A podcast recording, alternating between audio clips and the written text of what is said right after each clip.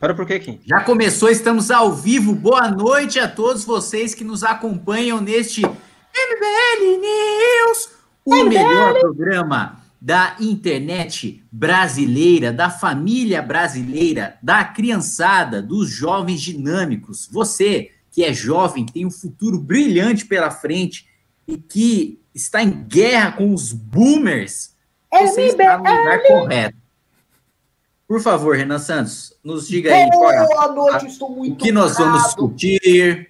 Eu estou muito honrado que eu tenho aqui dois gênios de categorias diferentes aqui de genialidade, Kim Katsumoto Kataguiri e Ricardo Almeida. Você sabe o que eu faço? Eu tenho uma conversa com a Vena onde eu divido a, as inteligências do MBL em dois blocos, né? Uma criativo-reflexiva e uma de raciocínio rápido, não sei se é tirocínio que fala, tá, tá, tá, né? Claramente aqui, uh, deste meu lado aqui, Ricardo pertence a uma categoria e Kim Katsumoto Kataguiri pertence a outra categoria. Kim Kataguiri pertence... Quem pertence à categoria do Ravena, do, do Arthur. Você Ricardo... disse obrigado em japonês ou dizer obrigado em árabe? Shukran. É, você podia falar em, em, em sei lá, em baianês, tipo, não se aveste. obrigado, meu rei. Pessoal, assim, uh, olha, tá lindo esse fundo que colocaram aqui no MBL News, tá? Esse, esse coisa meio de pôr do sol, me sinto na... Se, se fosse Cavaleiro do Zodíaco, me sinto na casa de Capricórnio, com esse pôr do sol, quando o sol já tava caindo, Shiryu enfrentando Shura tal, me dá até uma nostalgia. Estamos aqui muito felizes de contar com vocês. Tivemos uma live à tarde muito legal, muito interessante. O convidado foi o Sandro Rocha, foi conduzida pelo Mamãe Falei. Mamãe Falei conduzindo a MBL News, uma coisa Mamãe tá muito, Falei. Tá muito exótica para mim, saborosíssima. Acho que ele, ele, ele, é um cara com uma tendência a condutora fabulosa. Só que é o seguinte, nós vamos falar de, de, de briga aqui. Vamos falar do duelo Sérgio Moro com Jair Bolsonaro. Eu repito, nós vamos falar hoje do duelo Sérgio Moro versus Jair Bolsonaro. Eu repito para ficar claro para todo mundo. Trataremos hoje, para começar do duelo Sérgio Moro e Jair Bolsonaro. O ministro Celso de Mello deu cinco dias, creio eu, serem cinco dias úteis para que Sérgio Moro se pronunciasse ali no processo, apresentando suas provas, não mais os tais 60 dias, o que torna o calendário, o calendário da própria existência de Jair Bolsonaro mais exíguo. Bolsonaro tem. O calendário da existência de Jair Bolsonaro vai deixar de existir. Sim, sim. Bolsonaro tem cinco dias para apresentar as tais, tais provas, tá? O, o, Gado diz ele não tem prova alguma, tá? Eu já vi outros falarem assim: se Moro apresentar as provas e forem sérias, Bolsonaro deve cair. Mas se não forem sérias as provas, Moro tem que ir para cadeia. É, alguns minutos estão apostando alto aqui no jogo. Fato é, tanto Moro quanto Bolsonaro estão apostando alto é uma luta entre dois titãs, tá? Uh, queria saber, então, quero começar com Kim Katsumoto Katagiri, tá? Você que conhece o presidente Jair Bolsonaro, você que conhece o ministro Sérgio Moro, você que está acompanhando essa briga, eu quero saber do desenrolar dessa briga, da sua aposta no que poderá acontecer, das provas a serem apresentadas e do ponto de vista narrativo. Moro vai demonstrar que combater a corrupção não é prioridade, nunca foi prioridade para o senhor Jair Bolsonaro, Olha, eu acho que ficou bastante claro aí com a entrevista do ex-ministro Sérgio Moro para a revista Veja que ele é, está disposto aí a, como ele já disse na sua entrevista coletiva de despedida, limpar a sua autobiografia de sua participação no governo Bolsonaro, demonstrando que tudo aquilo que afirmou na sua coletiva pode provar e vai provar no Supremo Tribunal Federal nesse período muito curto aí de cinco dias. Não sei se vão ser cinco dias corridos, se vão ser cinco dias úteis. Não li ainda a, a decisão do, do ministro Celso de Mello. Porém, o que temos é que, sim, Sérgio Moro está mais do que é, disposto e preparado aí para mostrar as provas contra Jair Bolsonaro. Aliás, seria muito esquisito se fosse diferente, né? Ele foi um juiz que atuou na parte penal, né? Que sabe muito bem o perigo né, e o ônus de você fazer uma acusação sem apresentar as provas. Aliás, conduziu um dos, um dos processos penais mais complicados da história do país e mais questionados é, e com maior número de recursos julgados em instâncias superiores, no Tribunal de Justiça, no STJ, no STF. Teve diversas das suas decisões é, vistas e revistas aí por desembargadores, por ministro do STJ, por ministro do STF, e, portanto, claro, seria muito difícil que ele fizesse alguma acusação. Primeiro, que ele não é uma pessoa intempestiva, né? ele não é uma pessoa que age de impulso. é uma pessoa que age de maneira calculada, uma pessoa que age de maneira fria, concede entrevistas quando acha conveniente conceder essas entrevistas, não por pressão de imprensa ou de grupo político, ou mesmo não mantém nenhuma rotina também de conceder entrevista, ele concede entrevista quando considera que seja o momento estrategicamente correto de conceder entrevista, como foi o caso dele apresentar as provas para o Jornal Nacional e de agora fazer essa entrevista para a revista Veja. E a gente sabe também que o Celso de Mello, aliás, uma coisa que é, vale a gente falar é que o clima para Jair Bolsonaro no Supremo Tribunal Federal, que estava indo bem, começou a ficar mal com a crítica dele ao ministro Alexandre de Moraes, né, que mesmo os ministros mais próximos do governo, que deram decisões mais favoráveis ao governo, como o ministro Gilmar Mendes e o ministro Dias Toffoli, consideraram acima do tom a crítica que Jair Bolsonaro fez a Alexandre de Moraes, o que pode complicar a vida é, de Jair Bolsonaro, Vamos ter aí uma votação em plenário, aliás, não vamos mais ter porque perdeu o objeto aí da indicação do Alessandro Ramagem, mas nós tivemos recentemente uma votação em plenário, é, eu não vou me lembrar exatamente do que era, mas em que o governo foi derrotado hoje ou ontem, né, em votação de plenário virtual do Supremo Tribunal Federal, e vão ter votações aí no futuro, nós temos aí o inquérito é, das fake news, cujo relator é o ministro Alexandre de Moraes, vale lembrar que o relator desse, do inquérito mais poderoso do Supremo Tribunal Federal, aliás, também vale ressaltar, né, apesar do nosso momento de crítica ao governo Bolsonaro, inquérito completamente ilegal, sem respaldo nenhum na Constituição, sem respaldo nenhum na lei, né, basicamente você já, é, é, o ministro acha que precisa ter uma investigação porque ele está sendo atingido, ele mesmo manda abrir a investigação e um amigo dele relata e o um amigo dele também está sendo atingido pela investigação. Então tá todo mundo interessado ali naquele negócio, é, sem imparcialidade nenhuma, mas enfim, é o, o ministro que foi atacado, é um ministro que tem um grande poder nas mãos, porque relata esse processo de notícias falsas, que a Polícia Federal já tem investigações aí rolando contra o filho do presidente da República. Então, meu caro Renan Santos, é, tudo mostra, né, tudo indica que o presidente da República não está em bons lençóis aí no Supremo Tribunal Federal. Ricardo Almeida, Tá? Então, eu poderia. Eu poderia... trouxe elementos muito interessantes aqui. Eu acho que você deveria fazer agora uma reflexão sobre o todo. Vamos lá, eu poderia repetir cada palavra que o Kim falou, concordo com todas elas. E eu havia dito já muitas vezes que se o Moro fosse fazer alguma crítica ao governo, isso seria concomitante à sua saída do governo. Ou seja, é exatamente isso que ele faz. Os fatos que ele mencionou que demonstram que o governo não deu prioridade ao combate à corrupção são fatos anteriores. Por exemplo, ele cita a questão do COAF. A questão do COAF que nós expomos tantas vezes no MBL News, tantas vezes em vídeo, o Renan fez análise sobre isso, e desde muito tempo a gente já havia mostrado que a transferência do COAF, a sua praticamente dissolução, foi um golpe no combate à corrupção no Brasil.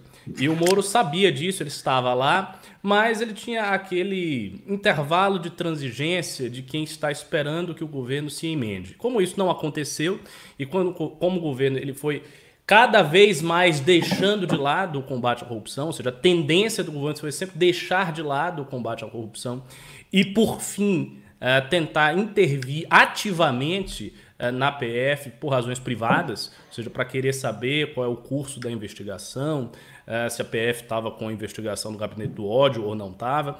Isso foi a gota d'água e ele saiu. Eu tenho praticamente certeza né, que o Moro tem provas muito robustas sobre tudo o que ele falou.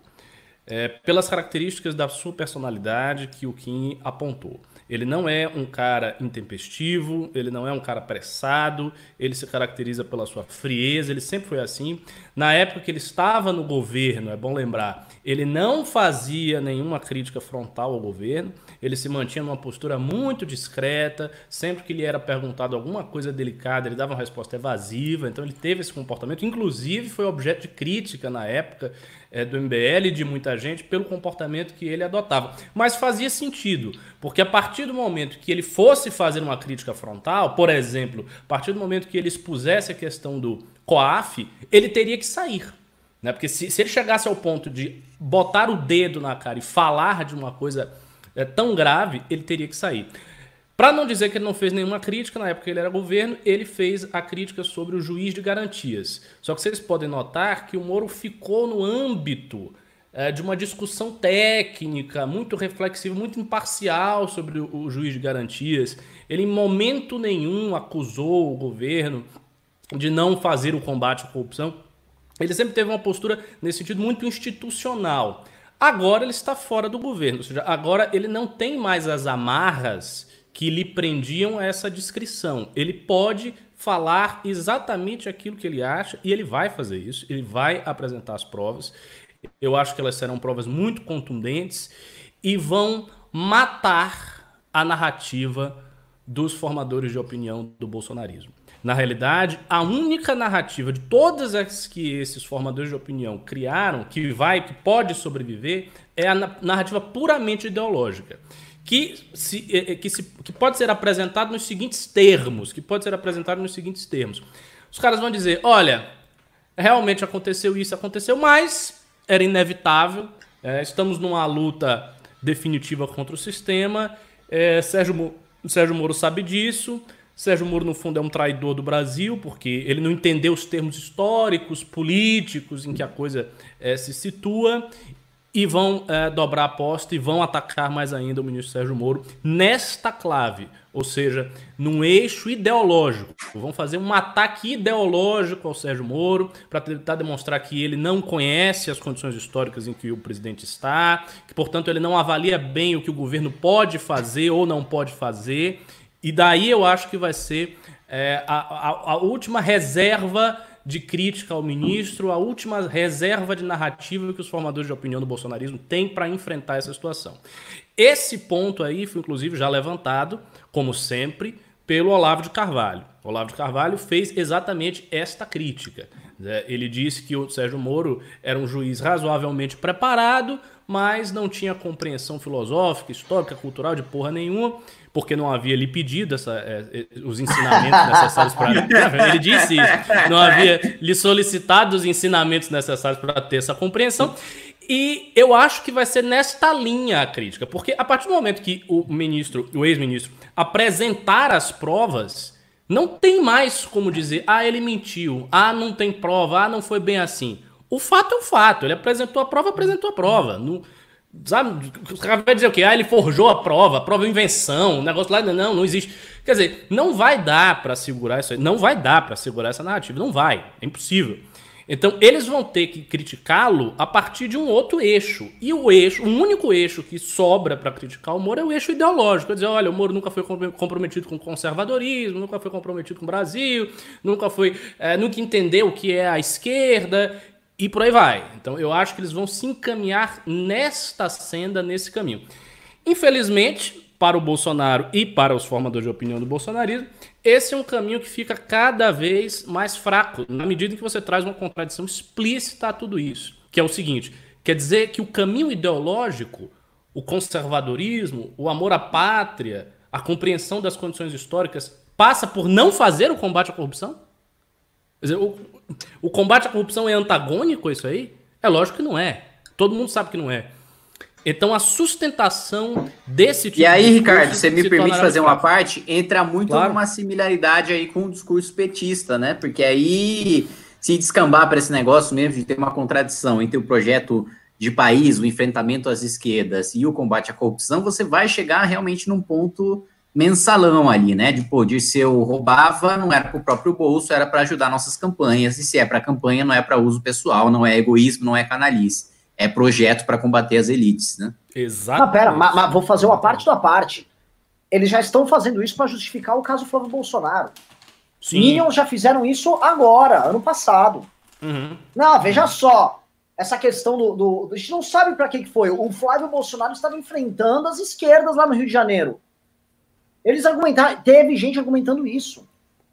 Pois e nesse é, instante, eles estão falando que vale a pena colocar o Centrão no DENIT, porque eles têm que escapar de um golpe arquitetado pelo Rodrigo Maia. Eles vão usar isso, é questão de tempo só. Sim, exatamente. É, a, a questão é que hoje, Renan, eles já usam isso, eles já dão essa desculpa, mas eu vejo que boa parte dos formadores de opinião do bolsonarismo está colocando as provas do Moro em dúvida. Então eles estão colocando as provas em dúvida, colocando a fala do Moro, colocando o que ele apresentou, o print em dúvida, dizendo que isso não é substantivo e tal. Então, muita gente está indo por essa linha. Quando ele apresentar as provas no STF, essa linha já era, ela vai morrer. Então, eles vão ter que necessariamente justificar o que fizeram a partir de uma concepção ideológica. Vão dizer, não, não teve jeito e a gente tem um projeto maior e esse projeto maior é o que interessa. E todas as outras preocupações elas são minudências, são minúcias em face de uma coisa maior. Que no, no final das contas é uma coisa vazia. É absolutamente vazio, porque o, o, PT, ao menos quando tinha um projeto maior, ele se encaminhava a realizar o projeto maior. Então, por exemplo, ele realmente subverteu o Congresso, ele realmente tinha um projeto em andamento. O bolsonarismo não. Ele não tem projeto em andamento nenhum. O projeto em andamento do bolsonarismo é a sua autodefesa, só isso. O governo Bolsonaro ficou reduzido a uma luta cruenta, desesperada pela própria sobrevivência e nada mais. Ele não tem nada mais oferecendo, não tem reforma, não tem projeto ideológico, não tem combate a esquerda, não tem nada. Ele tem que sobreviver e só, porque é o Bolsonaro. E todo mundo já está reparando isso. Por isso que as nossas lives estão com mais gente, por isso que todas as hashtags contra o Bolsonaro estão aumentando, por isso que os panelaços estão acontecendo, e a tendência é que isso aconteça cada vez mais. Olha, Kim, você tá tomando bronca do público aqui, mandar você desligar o torrent aí, você vê com esses joguinhos, sua conexão tá uma bosta. É, você tá em tá Brasília, tá que é o lugar que tem a melhor conexão do Brasil, então você não tem nem desculpa, tá ok? Mentira, o Bolsonaro, no, no Alvorada, cancelou uma live porque ele tentou quatro vezes fazer a live e não conseguiu porque a internet do Palácio da Alvorada, da casa do presidente da República, de onde Renan Bolsonaro joga LOL, estava ruim. Olha, na casa onde eu estou fazendo isolamento é um local pequeno, ermo, longe da civilização e a conexão está funcionando a contento. Isso para mim é desculpa, para mim você está baixando joguinho naquele, como é que chama, Steam, você tá, tá baixando, já, já tá vou baixando, tá baixando sim. Call of Duty, quer jogar. E só tá é. fazendo nisso que é obrigado, porque senão tava jogando. Fala a é. verdade. Né? O Kim quer fazer relatório, ler projeto Eu e. Quero arminha! é o seguinte, vou continuar aqui. É, é, o tema, é, primeiro eu vou pedir uma coisa, tá, pessoal?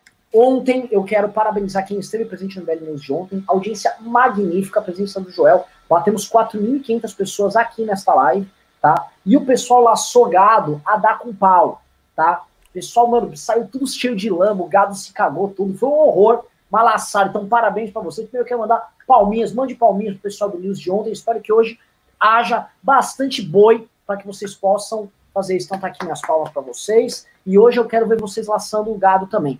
Deixem like na live, porque assim a live chegar para o maior número possível de pessoas, especialmente o gado, e o gado vai vir aqui e vocês laçam. É o eterno ciclo, é um ciclo infinito de laçar bois, tá? Dá até pro Ricardo fazer alguma teoria esotérica. O ciclo sem fim.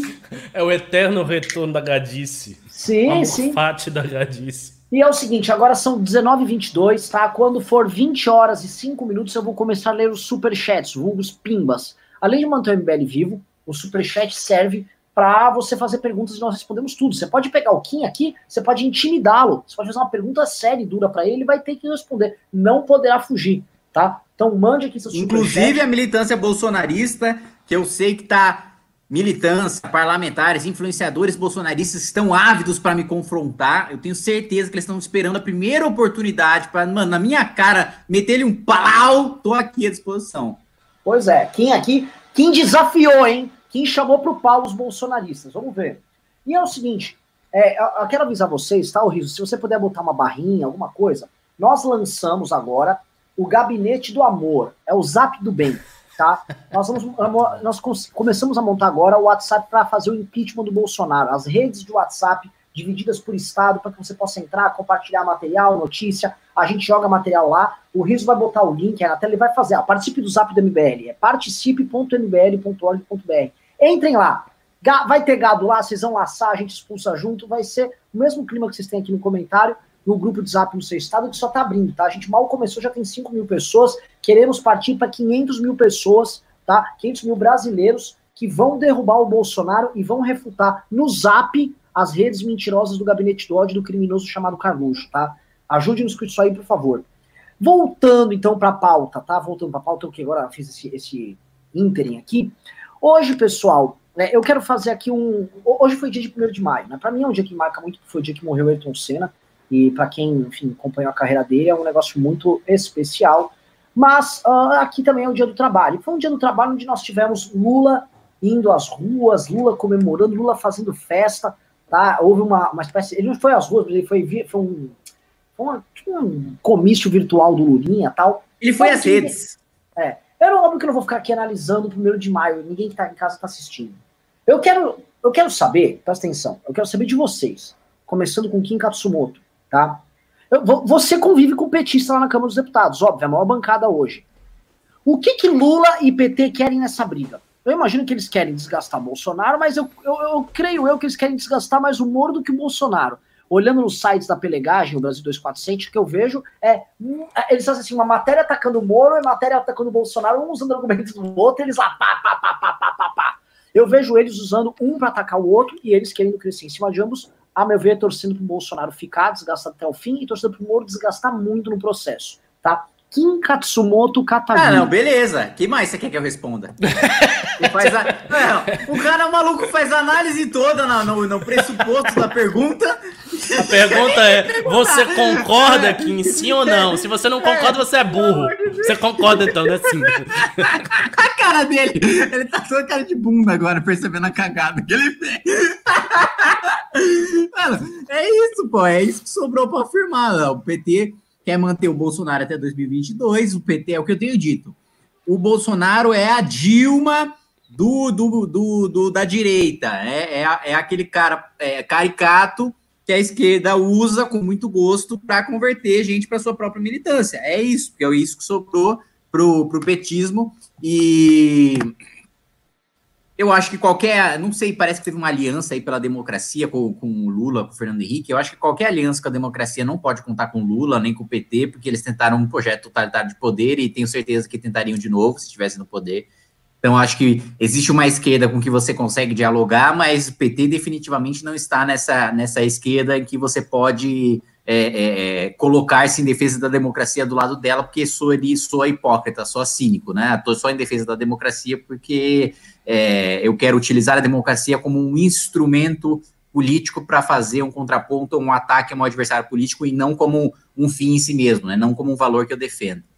É, dito isso, realmente a esquerda petista está bem perdida nessa história aí de Sérgio Moro e Bolsonaro, porque eles querem criticar o Moro, eles querem criticar o Bolsonaro, é, mas eles também não podem usar o Moro, porque ele não é uma fonte fidedigna, porque ele é o cara mentiroso, inescrupuloso que prendeu Lula. Então eu quero criticar o Bolsonaro, mas é, eu não posso criticar muito bem o Bolsonaro, porque é, a crítica é do Moro. Então, já que é do Moro, não dá pra gente criticar o Bolsonaro. Ao mesmo tempo, a gente precisa criticar o Moro, mas a gente também não pode fortalecer o Bolsonaro, é, corroborando a narrativa bolsonarista. Então a esquerda tá, a, a esquerda petista tá toda cagada aí no, nesse meio porque ela não sabe o que fazer, ela não sabe como sair desse negócio e, e fica nessa hipocrisia, nesse rame-rame. Primeiro, nesse discurso, como eles saíram muito recentemente do impeachment, eles ainda estão com aquele discurso de impeachment é golpe muito recente, então também não podem ir para o pau e defender o impeachment abertamente. Né? Então você vê o líder do PT na Câmara, o Enil Verre, é muito cauteloso, fala não tem crime, não tem impeachment, não é para ter impeachment, não sei o que, não sei o que lá. Então, acho que os petistas agora, mais do que nunca, estão próximos dos bolsonaristas na defesa do mandato de Jair Bolsonaro.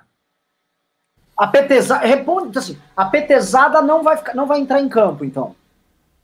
A petezada não vai entrar em campo. No máximo, um deputado ou outro que tem uma base mais radical vai entrar e vai falar alguma coisa, mas o PT não vai colaborar e não vai operar para o impeachment de Bolsonaro, porque o Bolsonaro é bom para o PT. Bolsonaro cresce o PT, o Bolsonaro cresce a esquerda, o Bolsonaro é fácil de bater, e sendo fácil de bater, é melhor manter um saco de pancada até 2022 do que ter alguém com alguma capacidade de articulação, seja de fala ou seja política, para conseguir promover alguma retomada econômica. Né? Então, o PT, como sempre, está jogando com quanto pior, melhor, quer que o governo Bolsonaro se afunde, quer que a economia afunde, quer que cada vez mais pessoas morram, e enquanto isso, justamente vai manter o Bolsonaro no poder, porque sabe que com o Bolsonaro no poder a economia vai ser pior, mais gente vai morrer e não vai adiantar absolutamente nada pro PT jogar a favor do impeachment do Bolsonaro agora. Na verdade, o impeachment do Bolsonaro jogaria contra o PT agora, porque o protagonismo não seria é, do PT, o PT está completamente destruído do debate público desde que saiu destroçado das eleições em 2018. O debate hoje, na imprensa, nas redes, se dá entre a direita anti-Bolsonaro e a direita bolsonarista. Esse é o debate público de hoje. Não, não tem como você se eximir. Eu vejo direitistas tentando fugir desse debate, falar, não, agora o foco não é isso. Um, um discurso é, é, ironicamente, muito, muito semelhante ao do Rodrigo Maia, né? Não é momento de, de pensar nisso, agora é coronavírus, então eu não vou me posicionar porque eu não quero falar disso, mas na verdade não tem como você não falar disso, você precisa se posicionar em relação ao governo Bolsonaro, porque chegou num ponto em que é isso, né? Por mais que a direita tenha mais vertentes do que duas, né, da Bolsonaro e não Bolsonaro, hoje o debate público está com direita bolsonarista com direita não bolsonarista. Bomba! Bomba! Bomba! Bomba, bomba, bomba. Em Katsumoto Katagi, você vai pegar agora seu zap zap e você vai falar com uma jornalista do Globo muito gente boa e você vai confirmar o que eu vou falar porque ela acabou de dizer aqui. Bela Megali do Globo acaba de falar. Moro depõe amanhã. Repito, amanhã? Moro depõe amanhã. É o que? É o novo Lula preso amanhã do antagonista? Cara, o Moro tá indo depor num sábado. Isso me parece Oxi. muito. Parece um rito sumário. É, é, nem me parece que o nosso. Isso? O cara tá correndo pra depor. Ah, pelo amor de Deus! É, Não, bom. gente, vamos, vamos lembrar de do, do, do, dois assuntos, né? Interessa para o Moro, em ele tendo provas, como todos nós acreditamos que ele tenha, correr o mais rápido possível com, com, com esse processo, porque o, o tempo de Celso de Mello, que é o relator do processo no Supremo, acaba agora. É, então, é para o Celso de Mello, interessa correr com o processo porque ele quer conduzir todo o processo, e para o Moro interessa porque ele sabe que o Celso de Mello é um processualista e que não vai perdoar nem passar pano e não age politicamente de nenhuma maneira para ajudar o Bolsonaro. Então, o inquérito vai correr mesmo e faz muito sentido que esteja correndo agora e que o Moro vá depor amanhã, né? Aliás, outro aspecto político na, nesse, na dor de cabeça para o Bolsonaro é o fato de que estava previsto para amanhã a votação do Plano Mansueto com as condições do Bolsonaro negociadas com o Davi Alcolumbre, o Davi está mais próximo do Planalto, está negociando com, com o Bolsonaro as, as condições do Plano Mansueto, porém, o Muda Senado, como nós antecipamos aqui no MBL News, você que é do mercado financeiro, assiste MBL News, informação fundamental para o mercado.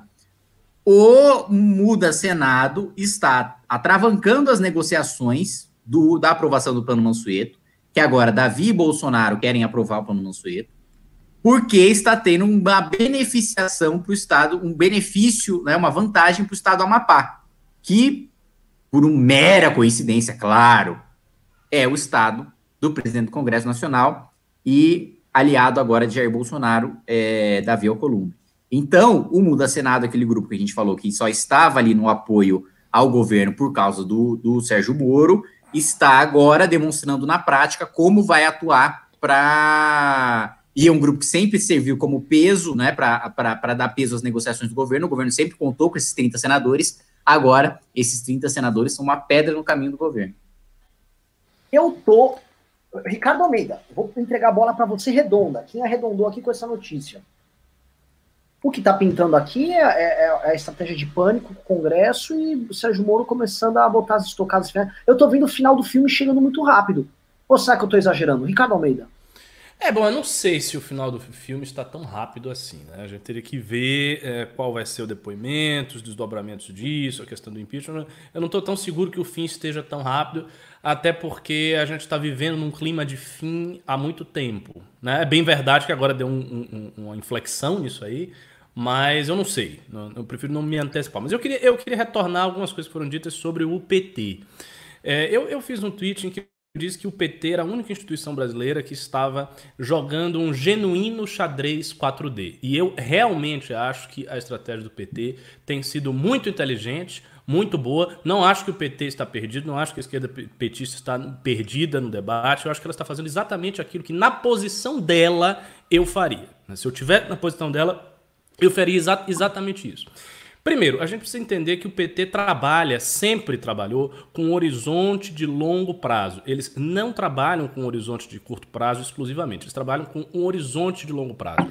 E isso foi possível porque o PT, ao perder diversas eleições nacionais, ele teve tempo para se consolidar como partido. Então ele se consolidou muito como partido até Lula finalmente ganhar em 2002.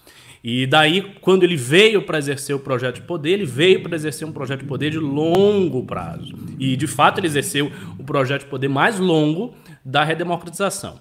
É, o, o, segundo ponto que a gente precisa eh, ter em mente é que o PT não saiu destruído da eleição de 2018. O PT saiu muito bem da eleição de 2018, tendo em vista que ele estava no período da sua maior crise. Quer dizer, ele teve, o PT teve um presidente, a presidente deles derrubada, no impeachment e o seu maior líder preso na cadeia. Esses dois fatos gigantescos contra o PT e o terceiro fato, eles ainda perderam dois terços das prefeituras em 2016. Então o PT veio em 2018 na pior fase histórica do PT desde o início. E ainda assim, eles conseguiram colocar diversos governadores no Nordeste, sustar o projeto político do Ciro, trazer o PSB para debaixo da asa deles, praticamente tomar a região Nordeste e fazer uma bancada de 50, 50 deputados, 51 deputados. Então, isto aconteceu em 2018, depois de ter perdido dois terços das prefeituras, ter um presidente impeachmentado e o seu maior líder preso. Então, assim, isso já, já mostra que o PT não foi ruim em 2018, ele foi extremamente bem. Extremamente bem. Quem realmente foi ruim em 2018 foi o PSDB e os partidos tradicionais, que, a meu ver, vão ter um certo fôlego agora. Para mim, eles vão ter ainda um certo fôlego agora, esses partidos tradicionais, que em 2018 sofreram demais. Mas, enfim, voltando à questão do PT. É, como eu falei aqui também em, em outras lives, é muito importante para o PT, tendo em vista o seu projeto de longo prazo, que ele seja capaz de desconstituir três grandes marcos da sua crise, três grandes marcos da criação da nova direita brasileira. Quais são? A saber, o impeachment de Dilma Rousseff, a prisão do Lula e a Lava Jato e a eleição de Jair Bolsonaro. São três marcos. Ele precisa quebrar os três marcos. A eleição de Jair Bolsonaro, desses três, é o mais fácil porque o Bolsonaro é muito ruim. Então, como ele é muito ruim, ele é muito incompetente, ele já está se destruindo, o PT está vendo isso acontecer. Então, como é que eles fazem um cálculo? É simples. Eles dizem: olha, esse cara é um incapaz, ele é um idiota, ele se colocou numa situação completamente impossível de sair, ele não vai se evadir disso jamais. O que, que vai acontecer? Ele vai se deteriorar até o final do governo. E é, a tendência é essa, porque desde o início a tendência de popularidade do Bolsonaro tem sido no único sentido de ou ficar estável ou cair. Nunca subir. Ele nunca subiu. Ele ou ficava estável ou caía. Então, olhando o, o, a trajetória do Bolsonaro até agora, eles podem fazer uma previsão muito razoável de que ele vai continuar assim do mesmo jeito até o final. Ainda mais que teve crise econômica, saída de Moro, tudo, tudo isso que está acontecendo agora. Então eles fazem essa previsão. Bolsonaro, eleição de Bolsonaro já era. Né? Vai, ser, vai passar para a história como uma vergonha. Aí vem os dois outros marcos. A prisão do Lula, com a Lava Jato, e o impeachment. A Lava Jato sofreu um ataque da Vaza Jato. Aquela, aquela divulgação que o Intercept fez pode não ter tido uma repercussão popular muito grande. Não teve realmente uma grande repercussão popular, como eles imaginaram que ia ter, coisa, não, não teve isso. Mas colocou a legitimidade que até então era absoluta da Lava Jato num grande parênteses. Isto, então assim, isso já aconteceu. E a figura do Sérgio Moro, querendo ou não, sai abalada do governo Bolsonaro. Porque afinal de contas, veja só, ele permaneceu no governo enquanto atos de omissão ativa no combate à corrupção estavam sendo praticados. E assim, isso é pressuposto de tudo que ele próprio vai falar. Porque, por exemplo, ele citou o COAF. Bom, o COAF aconteceu quando ele estava lá. A, a dissolução do COAF aconteceu quando o Moro estava lá. Então, assim, o que, que, o que ele tem a dizer? Ele vai dizer que ele teve paciência. Ele, ele, realmente ele transigiu um tempo com a situação para ver se elas se remendavam, não se remendou e saiu. Mas assim, isso já mancha a biografia. Não é, ah, não manchou nada. Mancha. Mancha sim. Então, assim, ele já sai com esse problema a Lava Jato já sai com o problema da Vaza Jato. Aí vem a questão do golpe, né, do impeachment e tal. O impeachment, para ser considerado um golpe, é muito interessante para o PT que ele não seja repetido contra Bolsonaro.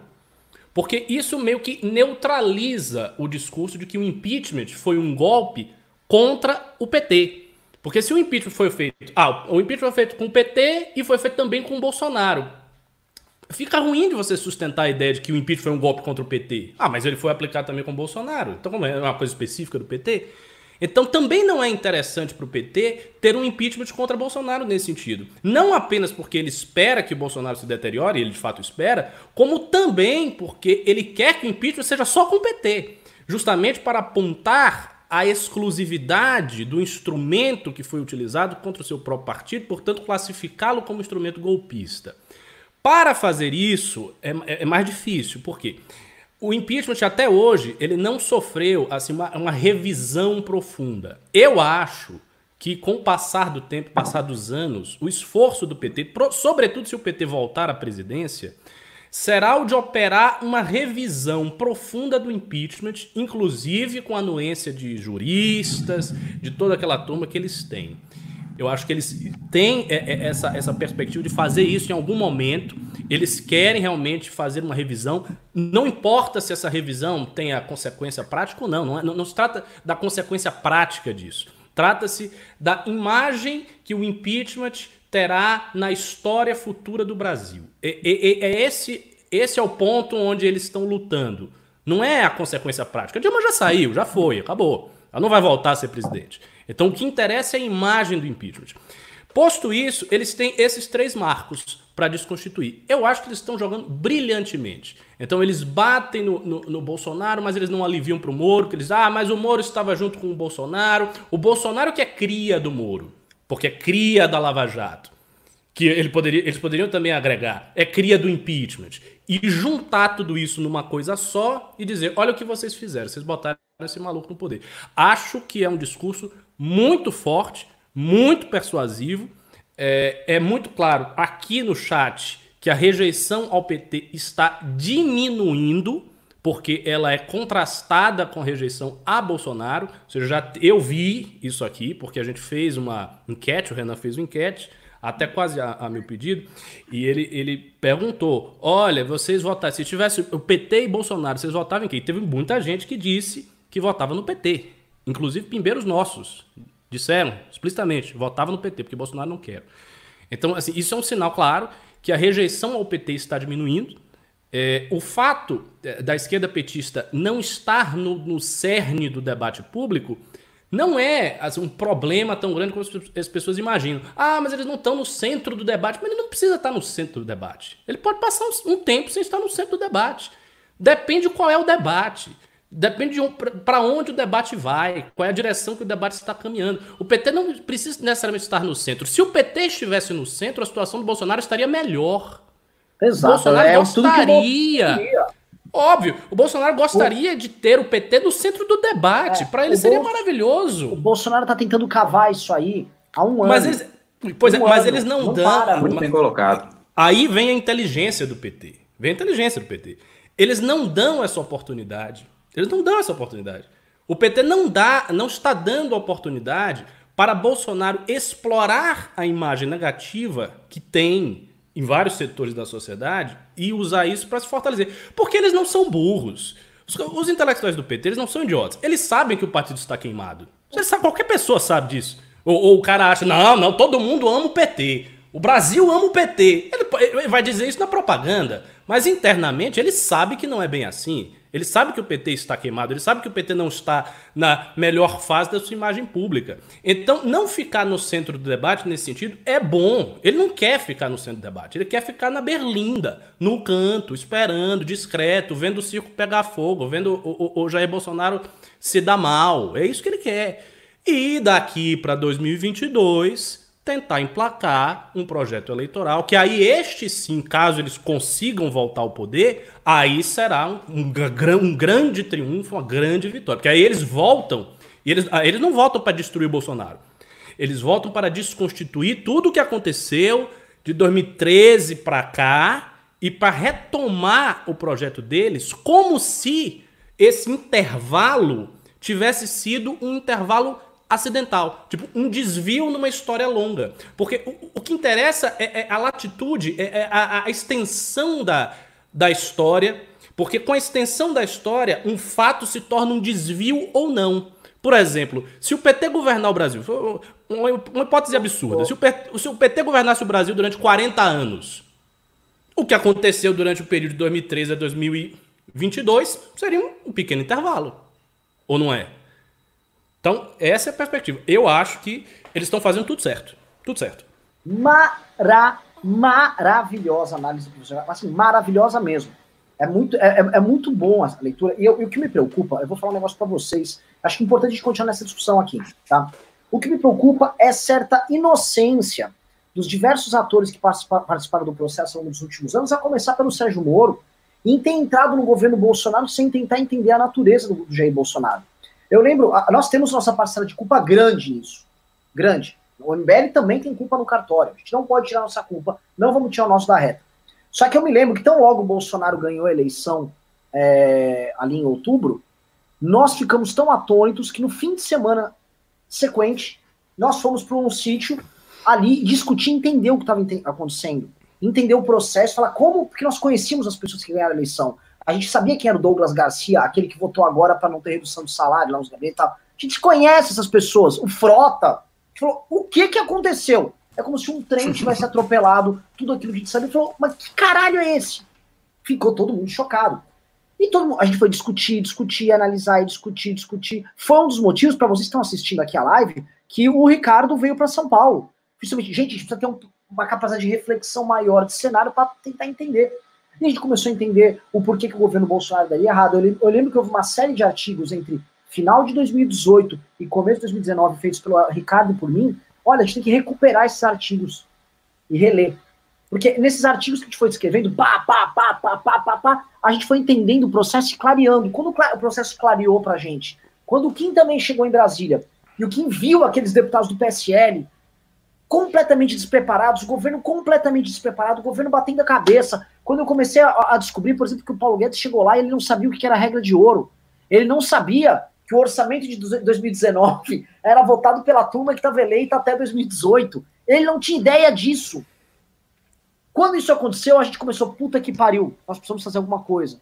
E nisso, a gente já tinha feito esse nosso processo de aprendizado, o, o, o Sérgio Moro e essa turma não tinha feito nada. E eles não foram entendendo, e, e eu, eu ainda fico espantado com o nível de desconhecimento do processo desses agentes, do Sérgio Moro, o movimento liberal que está até agora endossando o governo Bolsonaro. Eu vejo gente falando assim, não, mas o Paulo Guedes ainda está lá. Como se o Paulo Guedes pudesse fazer alguma coisa. Como se a existência do Paulo Guedes não fosse meramente um, uma, um discurso que eles estão jogando para o mercado. O Bolsonaro é tão malandro e sabe disso, que ele avisou, é, o Paulo Guedes fica comigo até o fim, é óbvio. Hoje levantaram até uma hashtag obrigado, Paulo Guedes. Óbvio, é óbvio que a função dele é essa. Kim Kataguiri vai responder para mim, eu vou terminar esse meu arco aqui. O que, que, que Paulo Guedes vai passar? Que horizonte a gente tem? O, o próprio Rodrigo Maia avisou, olha, qualquer coisa estruturante é só para depois da pandemia. Depois da pandemia, meu querido amigo, depois da pandemia, nem sei se tem, nem sei se tem espaço para nada estruturante na linha do Paulo Guedes. O Congresso quer outra coisa, o centrão que eles estão colocando lá quer outra coisa. Os militares querem outra coisa. Aí fica essa ilusão. Ah, ah, ah eu, tô, eu trouxe um cara que é ANCAP para ficar lá dentro do Ministério da Economia. Ah, it's happening, it's happening. Olha só, agora vai. Não vai, acabou.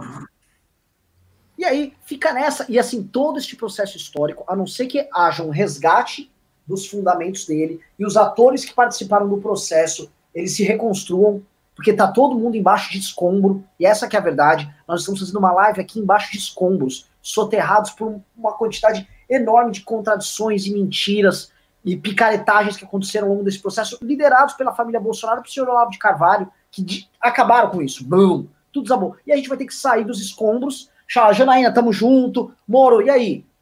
De que lado você samba? É, vamos como? Como é, que, como é que isso vai acontecer? Quem, qual, qual é o nosso pensamento econômico nesse pós-crise? Vamos ficar com o liberalismo guediano aí e tal? Como nós vamos trabalhar? Não se sabe. Não sabe tem uma reconstrução gigantesca para fazer. Só que o escombro ainda está nessa nossa cabeça. Esse escombro se chama Jair Messias Bolsonaro. Um governo que desabou, que não fica de pé, e que hoje insiste em manter o seu peso sobre todos nós. Kim Katsumoto Katagiri. Perfeitamente colocado. Eu acho que é, o, que a, o que a gente enxerga no Congresso Nacional, primeiro, uma coisa que a gente tem repetido aqui.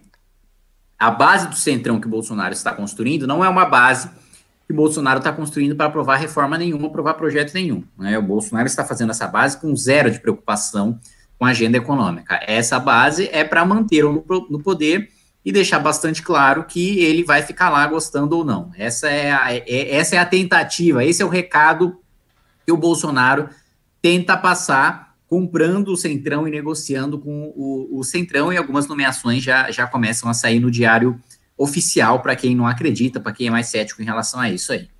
É, outro ponto.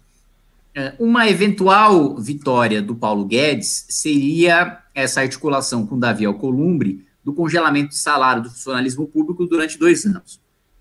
Antes de qualquer coisa, o que a gente precisa desenhar é o seguinte: mesmo se houver o congelamento do salário do funcionalismo público durante dois anos, aprovado no Senado no plano Mansueto, é, primeiro, isso não significa que será aprovado na Câmara. Segundo, já não seria uma vitória do Paulo Guedes, porque o que o Paulo Guedes realmente queria fazer é promover corte de salário. Corte de salário foi vedado pelo Bolsonaro expressamente, abertamente, aliás, não só para dentro do governo e pessoalmente pelo Paulo Guedes, mas também para a imprensa, né? Bolsonaro deu entrevista para a CNN falando ser contra, naquela mesma entrevista em que ele puxou o, o, o Rodrigo Maia para o centro do debate, ele também é, disse que é, é terminantemente contra qualquer tipo de corte de salário funcionalismo público, mesmo na elite do funcionalismo público. Pois muito bem, então, o congelamento do salário proposto pelo Paulo Guedes, em sendo aprovado no Senado, você ainda teria um entrave na Câmara e não seria uma grande vitória, porque o que ele realmente quer é fazer o corte, que realmente seria uma, uma a solução mesmo para a gente conseguir cobrir esse rombo feito pelos gastos do, do coronavírus, na saúde principalmente. Acontece que nem no Senado parece que vai sair. E não parece que vai sair porque, primeiro, muda Senado incomodadíssimo com a saída do Sérgio Moro do governo, e porque fica cada vez mais claro, eu pedi para minha equipe fazer um levantamento disso, da proporção que vai para cada estado e, e da, da, relação por habitante, da relação do quanto habitante de cada estado contribui para a União e quanto recebe, para a gente ter esse número exatamente, eu vou, vou colocar para vocês, o MBL vai divulgar. Mas o que nós temos preliminarmente é que o plano Mansueto, como está sendo relatado pelo senador Davi Alcolumbre, presidente do Congresso, está beneficiando o Amapá e os estados de governadores aliados a Jair Bolsonaro. O que nós temos até agora de estados e de governadores que estão se aliando a Jair Bolsonaro e se alinhando ao seu, e se alinhando ao seu discurso e ao seu governo? São três. Ibanês, aqui do MDB do Distrito Federal, Ratinho Júnior, do, do Paraná, ali, salvo engano, é, ele é do, do PSC ou do PSD, eu não, não tenho certeza. Acho que é PSD. E o, o Romeu Zema, do Novo, de Minas Gerais, que também é, tem sido um fiel aliado aí de Jair Bolsonaro nesse enfrentamento com os governadores e enfrenta muita rejeição na bancada do Partido Novo estadual, na bancada federal e principalmente entre os dirigentes partidários, notadamente o, o João Amoedo, que apesar de não ser mais diri oficialmente dirigente partidário, tem uma grande influência sobre a executiva do Partido Novo e tem defendido publicamente a renúncia do presidente Jair Bolsonaro. Dentro do Partido Novo, quem tem é, é, um, uma das figuras que tem um discurso mais é, é, é firme em relação ao presidente Jair Bolsonaro é o João Amoedo, que até para minha surpresa, né? Pô, no segundo turno ele ele ficou em cima do muro, tal, ficou com medo de se posicionar pregou o voto nulo e agora ele está se posicionando com muita firmeza e com muita coragem ao defender a renúncia do presidente da República, enquanto alguns da bancada federal e o seu próprio governador, principal estrela do partido, não está defendendo. Então, para resumir no cenário geral, é, o Centrão não vai aprovar nenhuma reforma de Paulo Guedes. O Senado pode aprovar, mas com alguma dificuldade, essa questão do congelamento do salário, depois, ainda que seja aprovado pelo Senado esse congelamento de salário, não é uma vitória do Paulo Guedes, porque vitória do Paulo Guedes seria corte de salário, que é o que ele prega internamente e gostaria de pregar externamente, mas não pode porque Bolsonaro proíbe. E o outro ponto é essa questão aí é, dessa maracutaia no plano Mansueto, que já, na minha avaliação, já não era uma coisa boa, e que está sendo uh, piorada ali por Jair Bolsonaro em acordo com Davi Alcolumbre, beneficiando os estados aliados do presidente da República. Claramente um desvio de função, porque você não aprova é, um auxílio no Congresso Nacional para beneficiar governadores só porque eles são aliados do presidente da República. É, eu recebi isso ontem no WhatsApp. É esse assunto mesmo? É uma alteração que eles estão fazendo junto com o Columbre e com o Paulo Guedes ali? Basicamente os estados dos, do, do Sudeste e Nordeste se dão mal e os do Norte, Centro-Oeste e Sul ali saem melhor. É isso? Isso, é isso, basicamente é isso. Eu tô para pegar exatamente os números, como eu disse, e a proporção por população e por contribuição, mas o que é líquido e certo é que você tem uma vantagem para o Amapá. Isso é líquido e certo. É, a proporção para os outros estados, a gente ainda. Eu vou pegar tecnicamente aqui para analisar um por um, mas, mas a tendência é, é, é isso aí, é beneficiar os aliados e, e, e, prejudicar os repasses aos estados de inimigos aí de Jair Bolsonaro. O que é bizarro também, né? Porque João Dória está incluído nesse, nesse rol de inimigos e o estado de São Paulo é o estado que mais sofre com o coronavírus, né? Então, independentemente do governador ser o Dória, gostando ou não do Dória, e, e a gente tem o nosso relacionamento de rompimento com o Dória, já e as nossas críticas ao Dória há muito tempo. Aliás, o, só entrar no canal do Arthur, todo mundo fez. É, é, é, os adjetivos que o Arthur usa para descrever o, o, o João Dória, é, independentemente dele ser o governador, o estado de São Paulo é o estado que mais sofre, portanto, que deveria receber é, o maior auxílio e, é, do governo federal, né? E não é isso que está vindo no plano Mansueto costurado pelo Bolsonaro e pelo Davi. Isso é uma vingança também do fato do plano Mansueto ter saído da Câmara com áreas de pauta bomba contra o governo federal? Não, porque se fosse, se a questão fosse ser pauta bomba, o Bolsonaro focaria no corte de despesa ou na, no, no congelamento de despesa. E não em manter a mesma despesa, mas mudar a distribuição entre os estados. Entendi, entendi. É, é, Kim Kataguiri, tá? Agora, assim, o, o pessoal aqui no chat quer saber o seguinte: está sempre falando de impeachment, né? Impeachment, impeachment, impeachment tal. Ontem fizemos uma longa e extensa análise sobre impeachment com o Joel, foi muito legal. E eu, eu vou jogar essa bola aqui para você. Você está me descrevendo o seguinte: o Alcolumbre e o Maia já não jogam no mesmo time. Alcolumbre e Maia estão em turmas separadas aí, certo?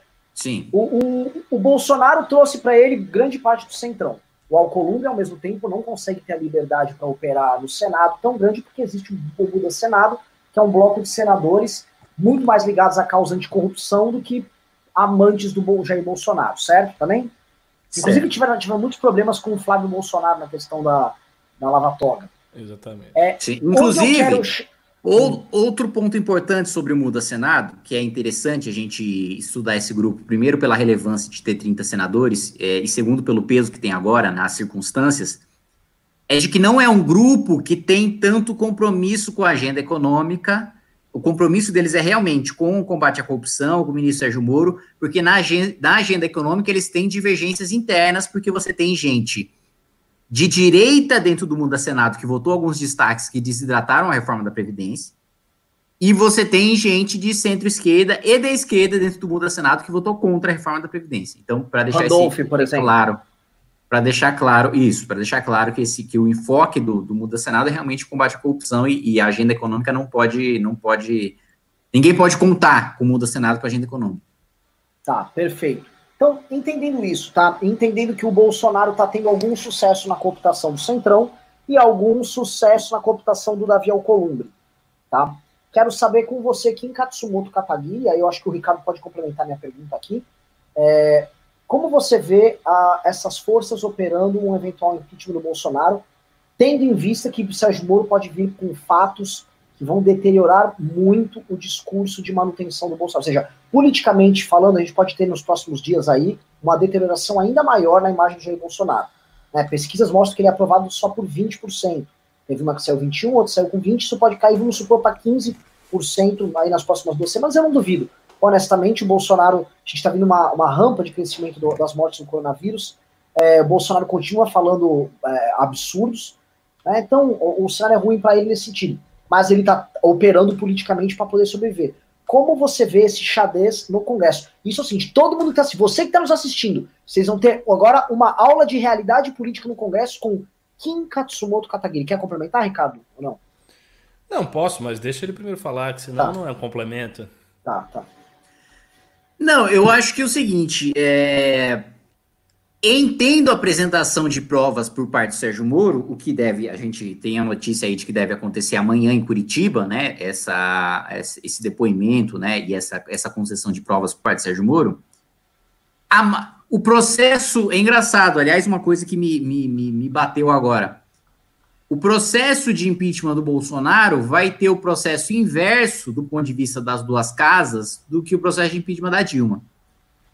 Na Dilma, nós tínhamos senadores muito mais difícil de mudar, de virar o voto, um presidente do Senado mais alinhado ao governo, que era o Renan Calheiros, é, tanto que o Supremo deu mais poderes para o Renan Calheiros, numa tentativa de segurar o impeachment contra Dilma é, e senadores extremamente ligados aos governadores que tinham alianças e eram ligados aí ao PT e à Dilma. Então, era mais difícil mudar a voz do senador do que de deputado. Agora nós temos a perspectiva inversa. Em o Moro apresentando provas do que está falando, nós já temos garantido 30 votos do mundo do Senado para o impeachment os 30 votos do Muda Senado para o impeachment, mais alguns votos, por exemplo, não duvido que o Major Olímpio também vote o impeachment. Ele já é um crítico do presidente há algum tempo e, e não faz parte do Muda Senado, mas é, é, é crítico do presidente poderia votar junto. Mais ali uma pressão de alguns senadores ali, quatro, cinco senadores do Centrão. Mais ali um Renan Calheiros até operando junto como vingança por ter perdido a eleição para o Davi Alcolumbre a gente está falando de uma per perspectiva de se formar uma maioria no Senado contra o presidente da República muito rapidamente depois dessa apresentação das provas por meio do Sérgio Moro. Porque o Senado, diferente da Câmara dos Deputados, não está fazendo, não existe, pelo menos não se tem notícia desse processo de negociação ou dessa margem para negociação, tirando essa negociação direta com Davi Alcolumbre, não existe a articulação realmente de um grupo sólido de senadores para apoiar o governo de Jair Bolsonaro. Enquanto que na Câmara, sim. Agora, sabendo que já há maioria, e isso a gente pode fazer pelo próprio MBL ou algum veículo de comunicação, fazer um mapa dos senadores de quem já admite, quem não admite votar o impeachment, depois das provas apresentadas pelo Moro, é, a serem apresentadas pelo Moro, aumenta significativamente a pressão em cima da Câmara para que os deputados se posicionem e se posicionem a favor do impeachment do presidente da República. Né? E vale lembrar também que é, existe, não é um entrave grande, mas ainda é um entrave, que são os senadores que sabatinam e aprovam os presidentes e diretores de agências reguladoras e os embaixadores. Então, embaixadas, presidentes e presidências e diretorias de agências reguladoras vão estar fora dessa negociação do Bolsonaro com o Centrão na Câmara. Né? Então, é, isso, é, essas agências reguladoras que sempre foram sequestradas aí por interesses privados, gente sabe bem como funciona, é, estariam fora dessa negociação que diminui um pouco a margem de negociação do Bolsonaro. Não diminui muito, porque o, o grosso que ele tem de poder de fogo de negociação ainda está mantido ali com, com, as estatais, com as autarquias, né, com, com a administração indireta. É, porém, para concluir, e resumindo o raciocínio, nós temos uma, uma, uma possibilidade de se consolidar uma maioria mais rapidamente é, no, no Senado, em razão do Muda Senado e em razão é, do que a gente falou até agora, de que essas negociações né, envolvendo o Centrão não, não, não, não estão junto com o Senado, o que, consequentemente, aumenta a pressão para que, na Câmara dos Deputados, nós também é, tenhamos essa pressão para que os deputados se posicionem a favor do impeachment. Não, você fez, você fez uma bela análise, Kim. Você fez uma bela análise. É, na, no, no Senado, qual é o tamanho da bancada de esquerda, tirando a parte da bancada de esquerda que pertence ao Muda Senado? Qual é o tamanho? É pequena, eu diria pequena. que são ali uns seis a oito senadores. Ah, é, é, é bem pequena, é bem pequena. 6 a 8? Só? 6 a 8. Tirando os que fazem parte do mundo do Senado, né? Ah, muito pouco. É pouco? É bem pouco mesmo. Não, não, Aí eu tô aqui, eu tô aqui, ó. 36, mas. Não, é, basta vocês analisarem. Vamos pensar. metade do Senado. Vamos pensar em eleição. É... Nessas eleições a gente teve uma mudança de dois terços do Senado. Sim, é verdade. O Senado, em regra, é isso mesmo. Ele, tá os, sena, os senadores vencem, as eleições, vencem a eleição o candidato do governador, em regra. É, pelo menos um dos dois. A maior parte, a maioria esmagadora dos governadores que se elegeram agora são governadores de direita. Então a gente já pode colocar que desses dois terços de renovação, 70%, que são os governadores de direita, são senadores de direita que foram eleitos por esses governadores. É. Mas nesse sentido, a pressão que o Bolsonaro exerce nos governadores acaba indo contra ele. Porque assim, tudo tem, tudo tem a sua consequência, né? Então, assim, ele, ele exerce essa pressão para não, de, não deixar que ninguém se destaque por cima dele, mas desagrada os governadores, que por sua vez tem os senadores próximos, que por sua vez podem influenciar também no posicionamento do senador em relação ao impeachment do Bolsonaro. Perfeito. É, é bom, é, é, é, é uma situação bem complicada mesmo. Eu acho que o que falta para esse impeachment é sair um pouco do mundo das ideias é uma discussão ampla da sociedade em relação a, ao caráter das provas, ou seja, ficar claro para as pessoas quais foram os crimes, por que, que ele tem que ser impeachmentado, qual é o lastro jurídico disso aí, é, para não parecer algo, enfim, sem substância, simplesmente porque ele é um presidente ruim, que era a grande defesa do PT, né? O PT se defendia desse jeito. Uh, não, a Dilma cometeu erros e tal, mas não tem lastro jurídico. Então acho que isso precisa acontecer, que vai, o que vai ser fortalecido com as provas do Moro. E daí essa articulação política. Eu acho que um, um, um site mesmo para acompanhar o posicionamento seria interessante, porque as pessoas vão fazer muita pressão em cima dos senadores e, no, e, nós dos senadores e dos, dos, deputados em prol do impeachment. E como nós estamos em quarentena, tem um detalhe aí. Eu acho que a pressão virtual ela pode ser até mais forte, porque as pessoas não, elas estão dentro de casa. Então a pessoa fazer alguma coisa. Se você dá para a pessoa que está dentro de casa, agoniada, entediada, um objeto político que ela já está predisposta a fazer, que é pressionar o deputado, pressionar o senador, no sentido do impeachment do, do Bolsonaro, isso aí é fácil. As pessoas começam mesmo, vão pressionar, vão eh, ligar, vão fazer aquilo que eles faziam na época de Dilma. Não vai ser difícil, não. Olha, vamos para os superchats, para os pimbas, tá? Mandem aqui, Rafael Riso, mande para nós aqui os superchats aqui, vamos lê-los aqui para vocês, haverá perguntas aqui. Espero que haja bastante din-din para eu poder montar nossas redes de WhatsApp. Eu quero pegar geral, tá? Eu quero pegar, assim, pegar já cuidado, que ninguém vai achar, vai Você é o Renan Bolsonaro. É... é... pois é, eu tô é, é igual meu xará. O Renan Calheiros também teve uma amante famosa, né, que ficou que saiu na Playboy, inclusive. Não sei se vocês lembram também. O furacão é... da CPI, não foi? Foi, não? foi, foi, foi. É, eu vou botar aqui, ó. Amante Renan Calheiros. Furacão Renan da CPI, Calheiros. muito bom epíteto. Ela mesmo, Mônica Veloso. Furacão da CPI. Mônica Veloso, furacão da CPI, a própria. Hum. Né? É... Muito bom, velho. O fato da gente ter uma, uma capa de Playboy cuja alcunha é furacão da CPI mostra que o Brasil é um país superior. é, é foda. Senhores, eu vou começar a ler aqui os pimbas, tá? Vamos lá. Juliano Leher mandou 5 reais disse: Vocês precisam urgentemente usar um berrante de verdade nas lives. O gado no chat está desnorteado, sem rumo, necessitando de líderes de verdade. Eu também acho que se nós tocarmos o berrante com alguma, alguma recorrência, é capaz do Meu Deus, cara, já sei, velho, já sei. Já puta que pariu, mano.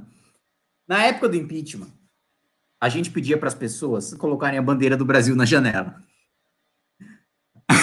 Agora, a gente pode pedir para as pessoas tocarem o berrante na janela. E quem não tiver berrante, põe a caixa de som com o berrante. Eu gosto, eu gosto, eu gosto. Eu acho que a gente poderia Inclusive... marcar um dia, um horário. Inclusive, ó, quem é a favor dessa ideia, comenta um, quem é contra, comenta dois. Eu um dia, um horário, num pronunciamento do, do Bolsonaro, em vez de um panelaço, um berrantaço. Eu gosto da ideia. Um berrantaço no. no... Muito bom. E o Já dizia cara... só o Alinsky, a militância precisa se divertir nos seus, nos seus atos. Fato. Fato. Quais fatores. O Xbit mandou dois reais disse. Quais fatores podem impedir o impeachment do Bolsonaro? Dois reais, né, Xbit? Pimbinha aqui para uma análise tão dramática aí. Ó, fatores políticos e de popularidade. Eu vou deixar o Renan fazer essa análise é. aí. Que, já fiz, já respondi. O é, Badmaster mandou 10 reais, obrigado. Badmaster mandou mais 10 disse: Vocês não acham que os parlamentares, hoje a vez só impeachment, estariam mais propensos a aceitar um afastamento temporário do presidente da República para investigar o caso Moro? Afasta-se de 30 dias, Mourão assume, mas é isso que está previsto quando você tem a investigação que o. o a denúncia. O, a, que a, a mas, ele, mas, mas, é, mas não é investigação aí. Aí a investigação já acabou e ele já se torna réu. Aí hum. não é investigação. Então, no caso seguinte, a Mas PGR... assim, Juridicamente, foda-se, o deputado quer saber se o voto dele afasta ou não o Bolsonaro. No impeachment e na denúncia, afasta. Então é isso. É. E aí a questão que a gente está querendo dizer é o seguinte: aí fica afastado 180 dias com o Mourão lá. Pra ele ser julgado no Senado. Aí, pelo amor de Deus. É, né? é meu irmão, saiu da cadeira, abraço, ninguém volta. É. Não, saiu da cadeira. Mourão foi lá, conversou com as forças políticas todas, fez flexão de verdade. Aí ele falou: Bom dia!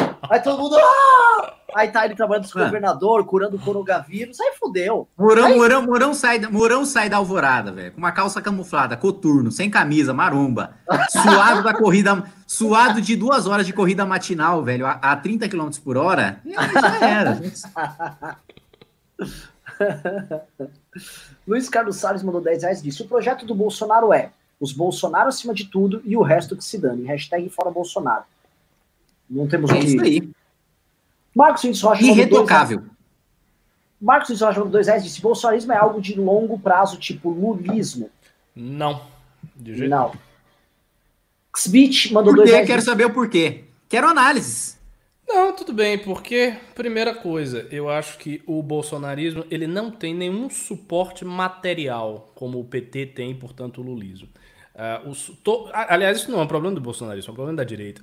Não há suporte material. Quando ele deixar de ser presidente, ele vai ser o quê? Comentarista da política? E vai ficar durante vários anos comentando o que ele fez ou deixou de fazer? Para não dizer que não tem nenhuma possibilidade de ter uma duração um pouco maior, tem uma. Ele fazer o partido. Se ele, se ele fizer o partido, aí o bolsonarismo pode perdurar alguns anos, tal, pode virar uma liderança e continuar o processo. Mas sem o partido, acho que não fica, não. O que vai ter, o que a gente vai ver é o seguinte: é a direita dividida. É, são as pessoas que têm reminiscências do bolsonarismo, que vão achar que nós traímos a porra toda, que vão nos acusar. E, e isso vai ter durante algum tempo. Mas o bolsonarismo, como uma força política que se mantém no eleitorado, que tem chance de voltar ao poder depois dele ser afastado, não, não, não acho. Próximo Pimba. É... O impeachment já disse, vocês são a favor do impeachment do Dória? Mas por que, qual razão do impeachment do Dória? Os do impeachment do Dória são os maluquinhos que estão fazendo carreata, os vovôs da carreata. E assim, isso não quer dizer que a gente não tenha inúmeras críticas ao João Dória. É que é muito diferente, assim, você comparar um, um governador que você tem críticas é. com um insano é. como o Bolsonaro um que comete crimes. É isso. Leonardo Maia, dois reais, falou: o 04 pegador foi banido da Twitch. Olha o Twitter dele. Tadinho. Foda, nunca mais fazer stream de LOL. Eu acho é. assim que quem faz stream de LOL automaticamente já tem que ser banido de qualquer plataforma, rede social. Já é um cara que não, não merece estar tá ocupando nenhum tipo de posição. O Oné mandou 2,29 e disse: opinião de você sobre, a, sobre o pronunciamento do presidente no 1 de maio. Não viu o professor? Teve o pronunciamento? Não é não. Tenho até medo de ver. não vi também. Não vi. Não no vi. tocante à questão do primeiro de maio, quero dizer que o trabalho está sendo destruído pelos governadores. Leandro ó, mandou 5 reais e disse: Kim, você disse que o PT não entra no discurso do impeachment. E PSB, PDT, Rede, Cidadania, Podemos e Novo. Fácil essa, hein? Acho que sim, cara. É, é, todos esses partidos que você citou, o PSB, o PDT, devem entrar sim no impeachment. É, alguns já estão, inclusive. É, o PDT já protocolou, acho que o PSV também, a rede. Cidadania, eu acho que é uma questão de tempo também de entrar. Acho que é gente que já tem um discurso crítico ao Bolsonaro, que não acho que há clima para o impeachment, mas que na hora do vamos ver daqui a um, dois, três meses muda é, esse discurso, vendo que realmente fica insustentável. Novo também acho que sim, cara. Também acho que, que deve embarcar. Já tem deputados que apoiam o impeachment, tem deputados que não. Mas eu acho que, que a tendência é que seja consenso na bancada aí ao longo do tempo. Agora, agora um, uma observação. Uh, se o discurso estiver forte, se esse for um tema nacional e os partidos estiverem entrando, o PT vai entrar no discurso do impeachment. Porque o PT não vai poder Sim. dizer, ah, não, não, não, não, não somos a favor do impeachment do Bolsonaro. Mantém ele aí. Não, tem como firmar essa posição muito. Claro. A grande questão que a gente coloca, só para esclarecer o que o Ricardo disse, é de que o PT não vai operar para que o impeachment aconteça, Sim. né? O PT não vai articular, não vai colocar as redes para bombar isso, não vai colocar sindicato na rua para isso, etc. Mas em se tornando o debate central, o impeachment se tornar o debate central, realmente é insustentável para o PT manter posição diversa. Olha, o Wagner Costa viu com um belo pimba no 10 reais disse: muito bacana o debate, acho que vocês estão certos, mas quero a opinião dos três para ter certeza eu, a patroa e as crianças, ou um maluco no pedaço? O maluco no pedaço, eu acho que é consagrado, né? Eu acho que o maluco consagrado. no pedaço. Olha, eu, eu, é, eu, a patroa e as crianças é bom, mas um maluco no pedaço, ele é seminal. Qual é o maluco no pedaço? É o do Will Smith, é o Fresh Prince of Bel-Air. É, é pô. É o Will Smith com bonezão de criança. É, Bom, ele morava na casa do tio Phil. Não, tem essa história. Mano, tem o Calton, não tem como. Não é... assisti isso, né? Leonardo Zarzara mandou dois reais disse: Kim, Oreo é bolacha ou biscoito? Bolacha, óbvio, é recheado. Leandro Coller mandou cinco reais disse: oh, eu quero cobrar vocês. Pessoal, como é que eu vou derrubar o Bolsonaro? Sendo que o único pimbaralho aqui foi o da nossa sempre presente, nossa sempre musa, Marisa Riga, que pertence inclusive ao shogunato do Kim Kataguiri aí. Que, é, é, cadê a brasileirada aqui? Como é que a gente vai enfrentar esses caras, velho? Só shogunato não, eu sou cara... imperialista. Ah, é? Desculpa. Então, Leandro Collor mandou cinco reais e disse: o Moro deve querer depor o quanto antes por se sentir em perigo lutando contra essa quadrilha de milico. Faz sentido, eu acho que vocês comentaram aqui. Para o Moro, o tempo é inimigo porque o Bolsonaro pode ficar com suas milícias o desgastando o tempo e ele não tem meios midiáticos de resposta proporcionais aos do bolsonarismo. Uhum. Muito bem colocado. Age Wilton mandou o 790 e disse: Kim, você é meu ídolo depois do Senna. Olha. Tá bem acompanhado. Ô, louco! Né? Porra, aí sim, hein, mano. É ô, nóis, ô, ô, ô, Ricardo, eu vou só lançar dois nomes aqui, eu quero que você trabalhe. Aliás, hoje é aniversário da morte do Senna, não é ou não? É, do, do, é, ou do Senna, sim. Sim. É, não, da morte do Senna aqui. É, você nunca entrará no panteão dos heróis nacionais se você não souber falar sobre aquele que arquetipicamente melhor representou esse papel acho, é verdade, história brasileira. É Queria saber, quero falar dois nomes aqui para você, Ricardo Fácil, Ceia de Pegasus e Ayrton Senna, por favor, desenvolva. Você tem algum? Um, dois minutos. Não, é, pra, praticamente é o mesmo nome, né? Só que um tá na realidade brasileira e outro tá no anime. Não, mas é verdade, por quê? Porque quando o Renan fala que eles são os heróis arquetípicos, é porque eles têm tudo que o herói clássico tem. Eles são completamente devotados à causa, eles têm inspiração, eles têm absoluta dedicação, eles têm muita concentração, eles têm força, teimosia. O Senna era muito teimoso. O Senna era muito teimoso, ele era um pouco até difícil de lidar, o que o Sei acaba sendo também na, na história. Então são muito parecidos. Agora, eu não acompanhei muito da carreira do Senna, assim, não porque nunca gostei de automobilismo, nunca foi muito minha praia, mas lá em casa, assim, mamãe e tal, ela acompanhava as, as corridas como se fosse, sabe, jogo de futebol. É, era a mesma intensidade. E eu, eu, me lembro que o Galvão Bueno era muito bom narrando aquele negócio. O pessoal ficava falando mal do Galvão, mas o Galvão, o Galvão dava uma, uma, uma emoção para aquelas corridas do Senna, que era uma coisa fenomenal. É. Eu achava. Uh, maravilhoso, perfeito. Por isso que eu pedi pro Ricardo já me estourar. Posso te falar uma coisa que é bizarra, Ricardo? O Seda morreu e Cavaleiros do Zodíaco estreou logo em seguida na, na, na TV brasileira, na TV Manchete. Foi um atrás do outro. Então, pra mim, é foi o seguinte: é, quando eu era criança, tinha o Jasper e o Senna. Eu já cheguei a comentar. Pra mim, como era muito criança, tinha seis anos, o Jasper e o Senna eram a mesma pessoa. Eu juro, eu, eu achava que eles eram a mesma coisa porque, olha só, era uma cabeça de criança, eles representavam a mesma coisa para mim. Sim. Então, o Jasper e o Senna não podiam falhar, eles não morriam, entendeu? Tipo, é, era a mesma coisa o Jasper e o Senna. Aí o, o Jasper parou, né? Eu cresci um pouco. Aí o Senna vai, morreu, aí veio o Sei ali. Então, tipo, Quando o Senna morreu, pra você foi uma, uma, coisa terrível, né? Porra! Fiquei muito mal. Eu tinha 10 anos de idade, eu fiquei muito mal. Eu era. Tipo assim, eu sei.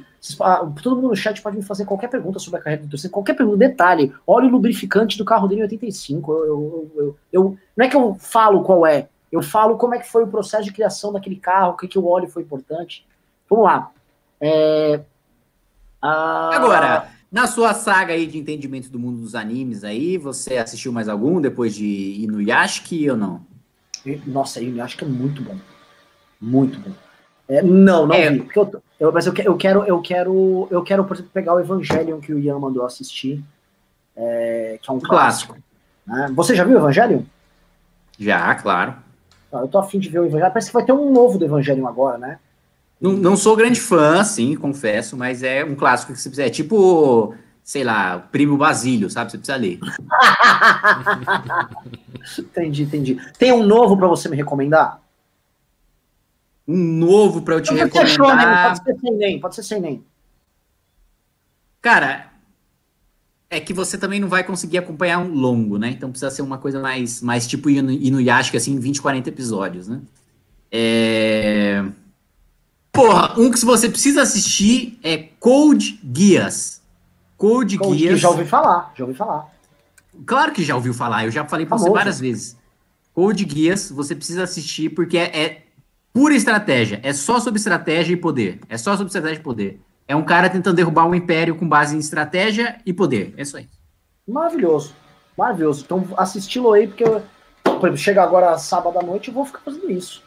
Vamos lá, próximo Pimba. João, da, uh, João de Senzi mandou 5 reais de 5 para ajudar o Kim a comprar uma câmera e melhorar a internet. Valeu, beijos, amo vocês. João, amamos você. É nós. Felipe Cine mandou 5 reais de disse: taca cloroquina e faz a minha que resolve, tá ok? Me parece que era a solução aventada aí há um mês atrás. Hoje eu creio que é uma. Você pedir pro. Você fazer uma benza aí pro, pro Hélio Negão, acho que resolve. Marcos Grabin mandou 5 reais disse: Bolsonaro máfia espaguete, escolha da sociedade e ama esse governo. Avante Mbele, fato. Aquelas pessoas que bateram em mulher, novamente, agora bateram em freiras e enfermeiras. Que tipo de gente faz isso, meu irmão? Em freiras? É? É, hoje elas estavam fazendo um protesto silencioso, os bolsonaristas foram lá bater nelas. Como é que e, é? E enfermeiras também, tá? Nossa! É, a nova era, ela tem detalhes é, muito particulares, é. que a gente pode falar. Não, e é a galera que vai lá rezar na frente do, do, do é. Alvorada todo dia. Tipo. É. Eu sou cristão, aí chega lá e dá um soco na boca da freira. Chuta é, tipo, freira, Deus abençoe nosso presidente, morra, freira. Lucas Tavares mandou 5 reais disse: muita gente falando do Moro 22 sem nem ter noção alguma de um plano de governo dele. Já são gados idólatras de políticos, amantes de alguém para mandar eles. Perfeito, Exatamente. Lucas. Fiz um vídeo sobre isso, aliás, tá, tá aí no canal. Hum, porra, aliás, eu fiz um outro vídeo também falando que a gente precisa parar de criticar o Bolsonaro, senão o PT volta, tá no canal do MBL. Verdade. Quem foi muito enfático nisso. José Augusto Padovese mandou 20 reais disse: Pergunta sincera: era politicamente possível tocar tanto o plano Guedes quanto o plano Moro? Bela pergunta, hein? Pergunta de adulto. Imagino que a prometida purificação do Brasil paralisaria o país e impediria reformas. Óbvio, o analfabeto político falhou nos dois. Olha, a pergunta é muito boa. Eu vou te falar que é o seguinte: boa tem, mesmo, difícil. Pergunta difícil. Olha, José Augusto, o senhor tem que ir alto que é o seguinte: resolver essa equação dada aqui é a pergunta que nós nos fazemos o tempo todo, por exemplo, pensando na, na eleição do Arthur Duval, que é como construir básica política sólida para implementar uma agenda uh, reformista no município, no estado ou na, no governo federal, sem incorrer em velhas práticas que são desabonadoras e que uh, as pessoas hoje percebem que não devem ser aceitas. Como? Acho que a primeira coisa é: existe uma velocidade de avanço no combate à corrupção, isso é um, é um fator um. Isso é meu ponto, eu vou passar a bola para os outros aqui. Dois, é, impedir escândalos de corrupção, ou seja, você dar um break nisso aí. Uh, e três, ter um discurso que é patentemente uh, marqueteiro anticorrupção e não necessariamente incisivo no combate à corrupção. Isso são três coisas que as pessoas por vezes confundem. Tá?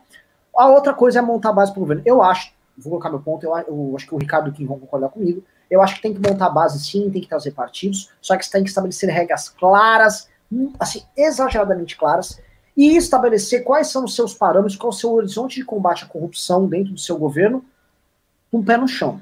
Obviamente que impedir qualquer corrupção de acontecer, fato. Porém, é, é, é, você tem que ter um horizonte que seja realizável. Você não vai poder falar que você vai fazer uma limpa e uma purificação, que não sei o quê. Você vai falar, ó, eu vou ter uma legislação disso, disso e disso. Esses três, esses três marcos são importantes aqui, a opinião pública vai apoiar, tá? E, e ser pé no chão e comemorar as vitórias e não prometer o impossível. Seria isso.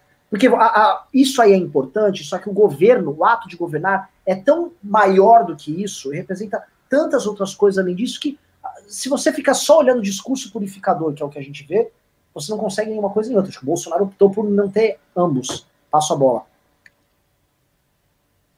Eu, eu concordo com o que o Renan colocou. Acho que você precisa primeiro, né, se, se eleger. Se você vai fazer uma aliança com partidos para você já sair com uma, uma boa coligação, você precisa deixar claro que as nomeações políticas, primeiro, precisa ter as nomeações políticas, mas as nomeações políticas precisam ter currículo e não pode ter ficha corrida, né? Então, você vai nomear um cara, o cara precisa ter a capacidade técnica de ocupar aquele cargo, precisa ter uma formação naquela área de cargo, ou experiência, não necessariamente formação, mas experiência naquele cargo, ou capacidade reconhecida. E, e não pode ser, sei lá, réu numa ação contra a administração pública, né? Aí realmente já, já seria demais. Hum, ao mesmo tempo, né, é você pô, é, é, você trabalhando ali dentro da gestão, como o Renan colocou, não deixando nenhum tipo de, de sacanagem acontecer. Uma coisa ou outra de terceiro ou de quarto escalão pode escapar? Pode, mas uma vez que você descobre ou é exposto pela imprensa, você vai lá, se desculpa e manda o cara embora. É, acho que não tem, não tem, não, no campo teórico já não, já não tem mais como desenvolver muito mais. Acho que isso envolve muito mais dilemas práticos do que a gente pensar numa fórmula de como fazer. Né? Eu acho que tem um ponto aí, que é o seguinte: é, eu acho que ur, urgentemente nós precisamos é, mudar o discurso em relação a muita coisa.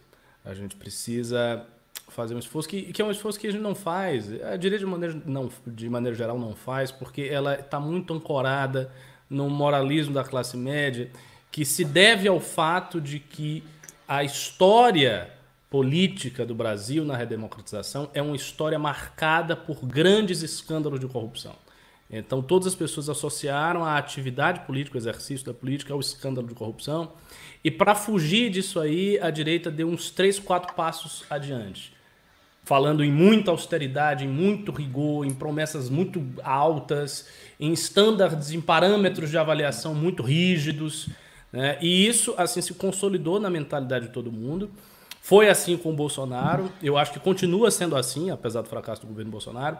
Então, uma coisa que para mim é, é, é, vital é mudar isso. Tem que, tem que mudar esse tipo de discurso. Tem que fazer um discurso mais, cada vez mais realista, cada vez mais próximo daquilo que pode efetivamente ser feito. Porque as expectativas ainda são muito altas. E eu acho difícil de realizar certas expectativas. Por exemplo, uma vez eu tive uma discussão com você, que a gente está no News, que eu falei que se, se eu fosse é, o governante, se eu fosse governador, e tivesse, sei lá, 100 milhões de verba estatal para a imprensa ah, sim, fazer eu manteria a mesma verba e, e, e, ponto final. Eu não iria alterar isso aí. E eu penso assim porque existem muitas pré-condições para você conseguir manter um governo.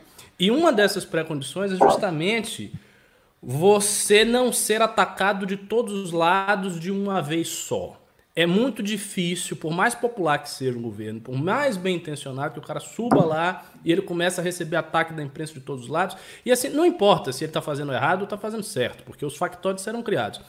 Então, é, é, é, é tentar ver um discurso minimamente convincente para a população, porque obviamente você não pode ser tão realista a ponto de não entusiasmar, você precisa entusiasmar. Então, algo de, da, da tensão de uma promessa com o realismo precisa é, se manter, mas diminuir as expectativas, diminuir para que as pessoas já vejam seu governo com muita maturidade e entendam o seguinte: olha, é, eu não sei se ele vai conseguir fazer isso, eu não sei se ele vai conseguir fazer aquilo, eu estou vendo que ele quer fazer isso, ele vai fazer uma reforma aqui e ali talvez ele não consiga, ele pode resolver um problema aqui, mas o outro problema ele não vai resolver. Que as pessoas entendam que esta é a realidade do governo Daí você tem mais facilidade de quando chegar no poder, de quando assumir o poder, não cair porque as expectativas sobre você são altas demais. Então acho que isso aí que é um caminho que deveria ser adotado. Maravilhoso, maravilhoso puxar papo. Daniel Luckner mandou 5 reais, 5 dólares, muito obrigado. Disse, Tem uma pessoa agora... muito assustada que eu sou muçulmano, Cronos. Ricardo é muçulmano? É, isso aí. Salam aleikum.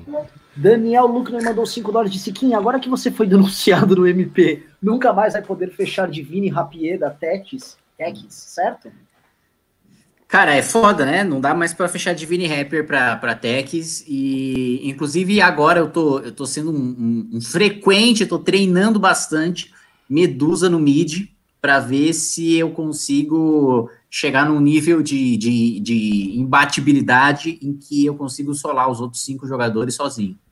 Pessoal, solar, queria, né? Óbvio. Queria sozinho. só anunciar, acabei de receber do nosso escravo Marcelo Carratu, é, que só nesta live entraram 500 pessoas nos nossos grupos de WhatsApp para compartilhamento de material. Ô, oh, louco, bicho! É, realmente, o negócio tá voando. Bolsonaro, hein? vem! Vem! O, olha, o monstro tá saindo da jaula. Eu, eu, eu tô adorando isso aqui. Vamos para cima desse vagabundo, porra. Vamos lá. Rafael Morris falou: cadê o aplicativo? Vai vir. Quero perguntar aqui. Digite um. Ô, ô Riso, você consegue contar o número de citações que tem no chat ou não? Não, né, velho? Isso aqui é demais. Não sei, às vezes tem, o Couto consegue. Riso. Riso. Riso. Riso. Riso. Ra, ra, ra. Puta, Esse cara, se você me deixa louco. Ah, o cara que pergunta se eu sou muçulmano, ele tá dizendo que é judeu, mas não tem problema não, não tenho nada contra os judeus, não. Tem um fofito, gosto Não, ele só tem uma. Oi, não consigo. Não consegue contar? Eu quero falar o seguinte. Não consigo. Eu tinha desligado o webcam e reiniciar o, o, navegador correndo aqui para responder, enfim. Tá bom, deixa eu, deixa eu falar um negócio. É o seguinte. Fala. Eu vou perguntar, quem de vocês está aqui? Temos 3.200 pessoas na live. Quem de vocês, quando nós lançamos o aplicativo Academia MBL, para vocês terem aula justamente com o Kim Kataguiri e com o professor Ricardo Almeida e comigo, e também com o Fernando Holliday, aulas recorrentes toda semana. Eu já gravei a primeira aula, tomara que vocês não tenham perdido aí na MBL, hein, vagabundos? Não, não vai perder nada, tá? Assim, vão ter aulas, vão ter lives, tudo com um aplicativo no seu celular, vai ter acompanhamento. A ideia é formar você. Você vai pagar 30 conto por mês, 30 reais por mês, e vocês vão ter Apenas a... 30 reais! É e... menos de um real por dia. E se você é. descontar a inflação, fica menos ainda. E eu tô conversando com o Alexandre aqui para a gente montar uh, um, um painelzão muito similar ao que teve no nosso congresso. Ricardo, professor João César, Martim Vasques, a gente sentar todo mundo e fazer quase um mini doc analisando o drama político que vivemos hoje, mas assim, negócio de duas horas, grande, uma análise grande, para vocês terem. Vocês pagariam 30 reais por isso? Digite um, caso sim, digite dois, caso não. E peraí, ô, ô Renan Santos, deixa eu. Nossa, o pessoal eu... já tá digitando um aí. Sem eu deixa eu esclarecer, deixa, deixa eu esclarecer o meu pensamento aqui, cara. Hum. Deixa eu analisar as possibilidades aqui com as minhas sinapses. Hum. Qual é a perspectiva de prazo, de tempo para sair o aplicativo? Porque, deixa eu ver se eu entendi. Vai sair o aplicativo. Depois do aplicativo vão ter os cursos ou o aplicativo já vai ser lançado junto com os cursos? Não, assim, você vai ter aulas ah. semanais. Vou dar um exemplo. Toda semana eu vou dar uma aula com live pro pessoal. Entendeu? Dentro do aplicativo. E aí você tá. pode ter cursos encaixados dentro, módulos, e os em live também. Aula, por exemplo, tem uma, tá. uma aula aqui que eu vou interagir com a galera, tal, vai ter o chat rodando do mesmo jeito que tem aqui. Entendi. Então a gente pode lançar o aplicativo e fazer nessas aulas em live e aí depois lançar cursos. Sim. Porque a ideia é, é essa. É cursos e documentários também. Vou, te dar só te comentar. Qual? Para quem está assistindo, Diga. os extras do nosso documentário já estão indo para lá. Então a gente tem entrevistas muito longas com puta, Alexandre Borges, Carlos Andreasa, a Genena Pascoal, o Ives Gandra, você, eu. E aí vai estar tá lá, já está disponível. E qual que é a perspectiva de prazo de lançamento disso aí? Em tese, cara, a gente pode lançar já nas próximas duas semanas já. O aplicativo já está pronto, a gente está agora montando a interface, tá tudo ficando bonitinho. Agora é ajustar os detalhes e começar. É, assim, uma coisa Lançando importante... em duas semanas, existe a possibilidade de, em um mês e meio, dois meses, quem sabe a gente ter um curso de direito penal com Sérgio Moro no aplicativo. É uma possibilidade. Só lancei aí pro pessoal que tá na expectativa do aplicativo.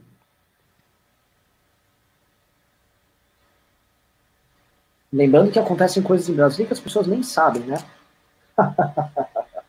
é isso. Vamos lá. Matheus mandou 7,90 e disse: Kim, o Van Hatten é fora Bozo ou passa pano?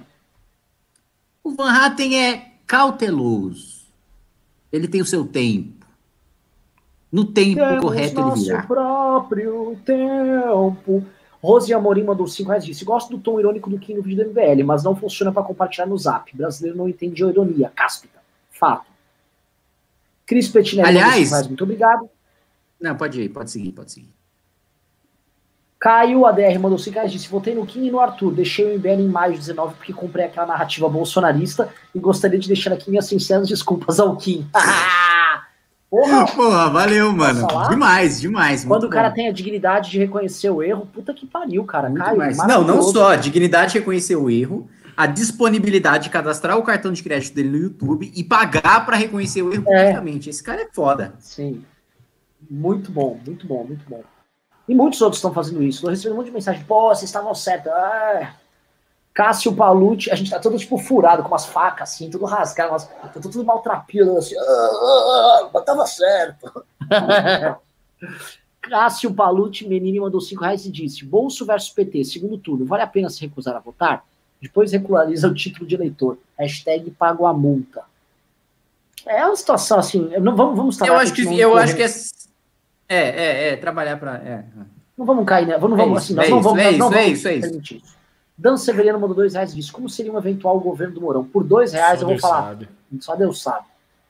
Jefferson Noronha mandou cinco reais e disse: Bolsonaro nem precisa de oposição. Ele mesmo derruba o governo. Fato. Estamos contando com o apoio dele na luta para derrubar o próprio governo. Robson mandou 30 reais e falou: fale da manifestação dia 3 de maio.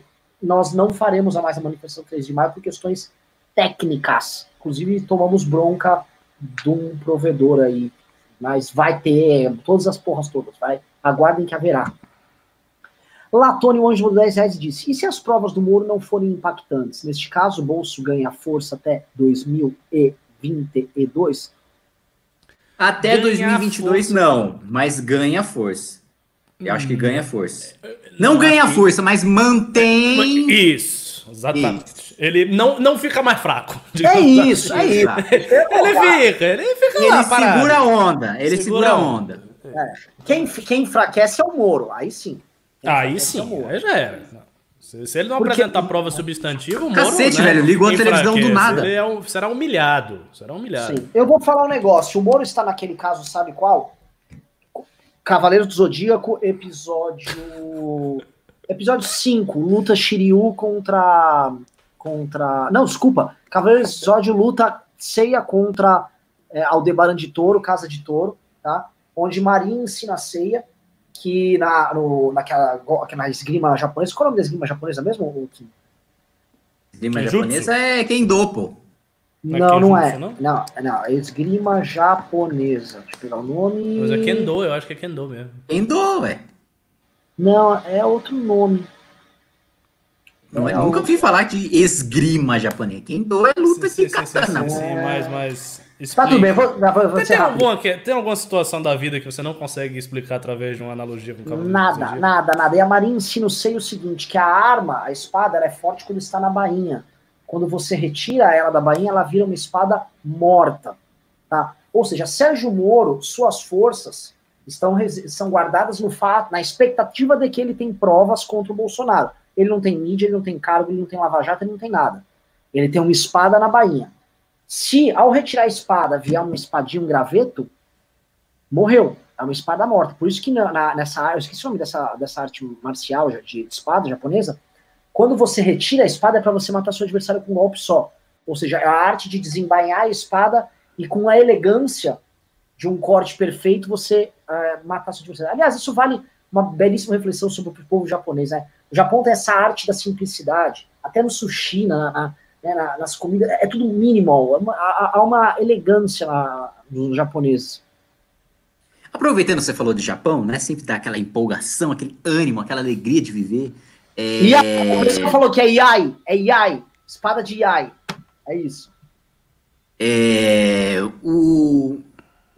Tem uma coisa muito interessante sobre o Japão, que é o seguinte.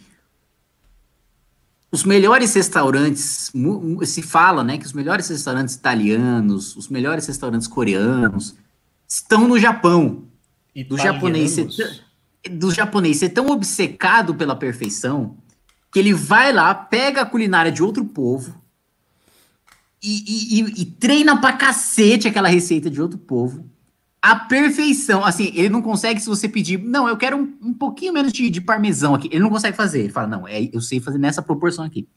Mas ele faz aquilo ali uma perfeição que, inclusive, é uma curiosidade sobre restaurantes japoneses. Você não pode pedir para trocar nada em nenhum restaurante japonês. Nenhum restaurante japonês. Ah, eu quero sushi sem arroz. O cara falou, ah, aqui não serve. Ah, eu quero um sushi sem wasabi. Aqui não serve. Mas eu, eu gostaria, só você não colocar o wasabi na receita. Não, aqui a gente sabe fazer com wasabi. Se a gente tirar o wasabi, te servir e você não gostar, a culpa vai ser nossa. Então, a gente serve do jeito que a gente sabe fazer. E uma curiosidade interessantíssima sobre o japonês. Não aceita trocar. Então, aquela coisa que o Renan faz aqui. É, eu quero um pouco de páprica aqui, você pega e coloca um azeite de oliva e. É, coisa que ele faz no restaurante aqui. Japão, cara, ia mandar o Renan tomar no cu dele.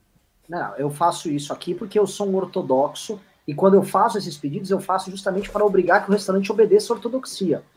E não que ele fique com aquelas inovações ignorantes que eles fazem nos restaurantes brasileiros, como, por exemplo, a creme de leite no carbonara, que é coisa de retardado. Né? Vamos lá. Rafael Canto mandou dois reais e disse: Morão é o nosso Chuck Norris. Fato. Rafael Guedes mandou cinco reais e disse: Será que tem apoio popular para o impeachment agora? Tenho as minhas dúvidas. Acho que o Bolsonaro ainda tem apoio de muita gente. Ele ainda tem apoio, mas o apoio. O impeachment é um processo, gente, é um organismo, organismo vivo. O, o impeachment é tipo uma, uma mariposa que ela passa para aquele estágio de larva, pupa, ela vai para o casulo e depois sai voando. Entendeu? É um processo. Quando você vê que tem a larva, você sabe que ela tem um devir. É devir o nome, Ricardo? Devir, ela, ela, isso aí. Ela, é, é, ela, ela carrega dentro de si a semente da borboleta, meu irmão. Entendeu? Então, assim, você tem. Só aqueles que têm mais poesia política se vão entender quando um processo de impeachment está prestes a eclodir. Eu estou vendo ali, naquela verme rastejante ali do Bolsonaro, uma borboleta chamada Mourão. É, Lucas Godoy mandou. Ficou, ficou bonito, hein? Uma borboleta Lucas chamada Mourão.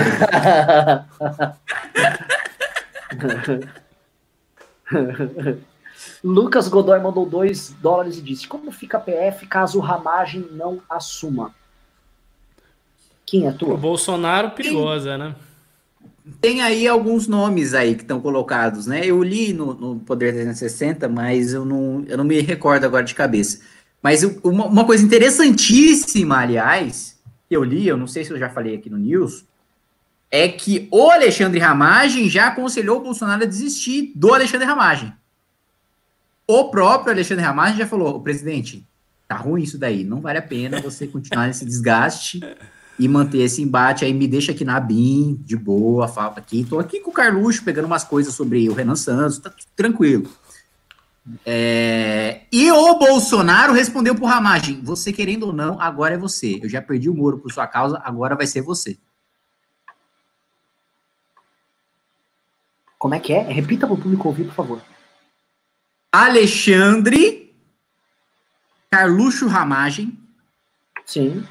Já admite que a sua nomeação causa mais problemas para o presidente da República do que traz soluções. Sim. Em estando consciente disso, ele pessoalmente, diz o Poder 360, pediu para que Bolsonaro não voltasse a tentar nomeá-lo, mesmo após o fim do inquérito conduzido pelo ministro Celso de Mello. E Bolsonaro disse? Bolsonaro consta, respondeu: Eu já perdi o Sérgio Moro por sua causa, agora eu vou te nomear, você querendo ou não. Muito bom. Isso vai com vai exatamente na linha do que André Assad disse, que nunca foi sobre tirar o Valeixo, sim sobre colocar o Ramagem. O que é 10 Isso... milhões de vezes mais preocupante. Isso é muito, isso é muito Dilma, assim. Isso é tipo, foda-se, eu tô certo e agora vai ser isso. Marisa Iga, nossa grande musa que está nos salvando aqui, mandou 3 mil ienes japoneses. Iga-sama! Lucas Tavares mandou 5 reais disse: Renan, eu tô assistindo live com a minha mãe, sua fã. Manda salve pra dona Deide Costa. Obrigado. Porra, olha, dona Deide Costa. É Costas ou Costa? Deide Costa. Costa. Ob... Deide Costa. Obrigado. Ontem, só comentar um negócio, vocês não estavam no news. Ontem o Marquês de Rabicó, lá numa live do, dos Minions, eles começaram a xingar a gente porque a gente era bisnagueiro. Porque tava o Pavinato aqui, é o nosso gaysão. Aí o Pavinato, é, bisnaga, tipo, piroca e tal. É. Aí o Pavinato falou, o quê? Eles estão fazendo piada homofóbica comigo? É, aí eu falei, tem uma. Você sabe que havia umas famosas bisnaguinhas Seven Boys. Eu perguntei, Pavinato, você prefere as bisnagas ou os Seven Boys? Aí ele falou, eu quero as bisnagas dos Seven Boys. Tipo assim, não dá pra fazer uma piada homofóbica com o Pavinato. Não, porque ele não sabe não. brincar. Tipo, aí não, ele começa, aí eu falei, ó. É pior, eu me sinto oprimido perto do Pavinato. É, exato. O Pavinato é um gay que me, me, me faz sentir incomodado por ser hétero. Anderson Carvalho mandou 5 reais e disse: Esse psicopata falou que o isolamento foi inútil. Não dá pra pedir impeachment por interdição? Vai acontecer, meu amigo. Qualquer tese do impeachment é apoio político, apoio político e apoio político. Rafael Milas de Oliveira mandou 20 reais, nosso coordenador lá no Mato Grosso, disse: A ideia do Kim é maravilhosa, haja berrante aqui no Mato Grosso. Fica a dica aí de negócio. Fábrica de berrantes Teixeira. Pois é. Vai ser Meu Deus, Renan! Renan! Renan! Entendi. Mais do que isso. Entendeu? Aham. Não vou nem falar nada. Entendeu? Nossa senhora. Meu Deus! Notícia! Viralizar! Puta que pariu! Renan! Nossa, já manda no grupo, já manda no grupo. Não esquecer, de não esquecer, não esquecer. Pelo amor de Deus. Fabiano Norato mandou 5 reais disse: Estou pensando na possibilidade de fazer um site com opinião de políticos sobre o impeachment do Bolsonaro. Sou desenvolvedor. Desenvolvimento, desenvolvedor. Isso, agrada, isso Desenvolvimentista. Agregaria... É que eu ia falar, porque a gente tá tão preocupado com, com as desenvolvimentistas e tal, que eu já. Isso agregaria a pressionar muito. É, Riso, pegue o telefone do Fabiano Norato, bota no grupo com o Couto. Leandro Coller mandou 5 reais disse: Eu dou pouco porque eu dou várias vezes, não seja gulosa. ok. José da Silva Moura Neto mandou 18,90 e disse: A ação popular do Randolph, que piada. Ele entrou depois da minha e de todo mundo. Tentei contato com vocês. Faço muitas APOPs vitoriosas, ações, ações populares, populares vitoriosas. vitoriosas. Olha que legal, juntos a nós. Nós vivemos fazendo uh, ações aí. Você pode ser o da turma dos processadores do MBL, José. Riso, pegue o contato dele também. Egilton da Silva mandou 18,90 disse: Renan é da minha época, Jasper e Senna eram o mesmo símbolo. Exato, exato. Era é, é, muito louco isso, assim. Realmente é muito louco. Também eu queria entender, depois o Ricardo podia explicar, no final da live, assim. Eu não quero, uhum. coitado, eu, eu, eu, às vezes eu encho o saco do Ricardo. até, Diga aí o que é. Até, até não, é porque você me pede explicação de coisas que eu não sei tanto. Eu, eu, não, eu vou falar nada de Jaspion. Eu só, o Jaspion era o vermelho. É que tinha um negócio vermelho na não, cabeça. Não, Jaspion não. Jaspion era um. Era, era o Jiraya. Era, Jaspion era o Jiraya vermelho. Isso, não, isso, eu não sei, eu não sei, eu não, não, não assistia é. muita coisa disso. Ah, ah. É, não, eu ia te perguntar por que, que os heróis japoneses, em geral, mexem mais do que os, heróis, os heróis americanos. Ah, pergunta pro Kim, uai. Eu acho que o Kim tá, tá o quê? É mais os heróis japoneses mais o que que os americanos? Vamos dar um exemplo, tá? Por exemplo, eu vivi a época do Rambo. A época que as crianças amarravam o, o, o Rambo. Só que o Rambo, ele era muito forte. E o Rambo era bem mais velho do que a gente. Então tinha uma parada que eu não me identificava muito com o Rambo. O Rambo era como se fosse uma figura forte, máscula, heróica, lá, ó, mais distante. Os heróis japoneses, eles são mais pessoas normais que desenvolvem um poder. Eles vão desenvolvendo, tem um poder dentro deles, eles vão desenvolvendo e tal. E eu acho isso muito mais interessante e isso sempre aproximou mais as pessoas. Eu sempre achei os heróis. Pega os desenhos americanos dos anos 80. Os, os heróis tinham bigode. Não dava, velho. Você tinha sete anos, seis anos e, pô, o cara tinha um bigode, ele parecia que tipo, era o teu amigo do teu pai com músculo. O, o, o He-Man, por exemplo. O, o Lion de Thundercat. Eles eram homens. Tipo, um homem é? com corpo de homem, com cara de homem de 30, 35 anos. Isso, assim, é, exato. Os japoneses são tudo adolescentes. Não, e mais ah. do que isso. Vou além. O Renan já leu essa mesma análise que eu li. No, os heróis japoneses, a lógica japonesa é diferente. Porque a lógica japonesa é: eu não tenho nenhuma arma especial, eu não tive nenhum treinamento especial, porém, ao longo da minha vida, a minha principal arma desenvolvida é minha força interior e meu poder vem de mim mesmo, do meu interior. Então, para uma criança, vale muito mais, é muito mais interessante ela pensar de forma fantástica, de forma mística, que um poder misterioso vem de dentro dela, um chakra, um ki, do que de uma arma externa, de um objeto externo. É mais legal quando ela pensa em energia, em poder, numa coisa mágica saindo dela, do que ela utilizando um instrumento que, por meio desse instrumento, aí sim ela pode realizar feitos heróicos. Esse, você realizar feitos heróicos por meio de um instrumento, de uma metralhadora, de uma espada, é legal? É legal, mas é mais legal você pensar que você, por meio do próprio treinamento, da própria força espiritual e das relações de amizade, ou mais, do quanto você quer vencer aquele adversário e do porquê. Então, eu quero vencer aquele adversário porque eu quero proteger uma pessoa que eu amo muito. Quanto mais eu amar aquela pessoa e quiser defender aquela pessoa, maior vai ser a minha força. Isso, na minha opinião, atrai mais o imaginário da criança e do adolescente do que puta, quanto mais eu puxar um ferro ou treinar tiro, melhor eu vou cumprir o meu objetivo. Não interessa o quanto eu queira cumprir esse objetivo, mas o quanto eu sou bom nessa habilidade para cumprir esse objetivo. Muito bom. Verdade. bom. Muito bom. Uh... Vamos lá, Varley Mira dos disse Cowboy Bebop, já assisti todos. Maravilhoso. E Samurai Champloo, não conheço. Anderley Pastrello mandou 10 reais, disse, cuidado ao usar o termo bovino, quem, não, quem ouve não entende o contexto. É, bovino é o gado. Simone Sakovski mandou 10 reais, disse, parabéns meninos, uma dúvida, os militares apoiam o Bolsonaro, eles querem o poder, idosos temiam bandidos do PT e agora lembram do tempo dos militares, não se manifestam por medo, inclusive nos censuram.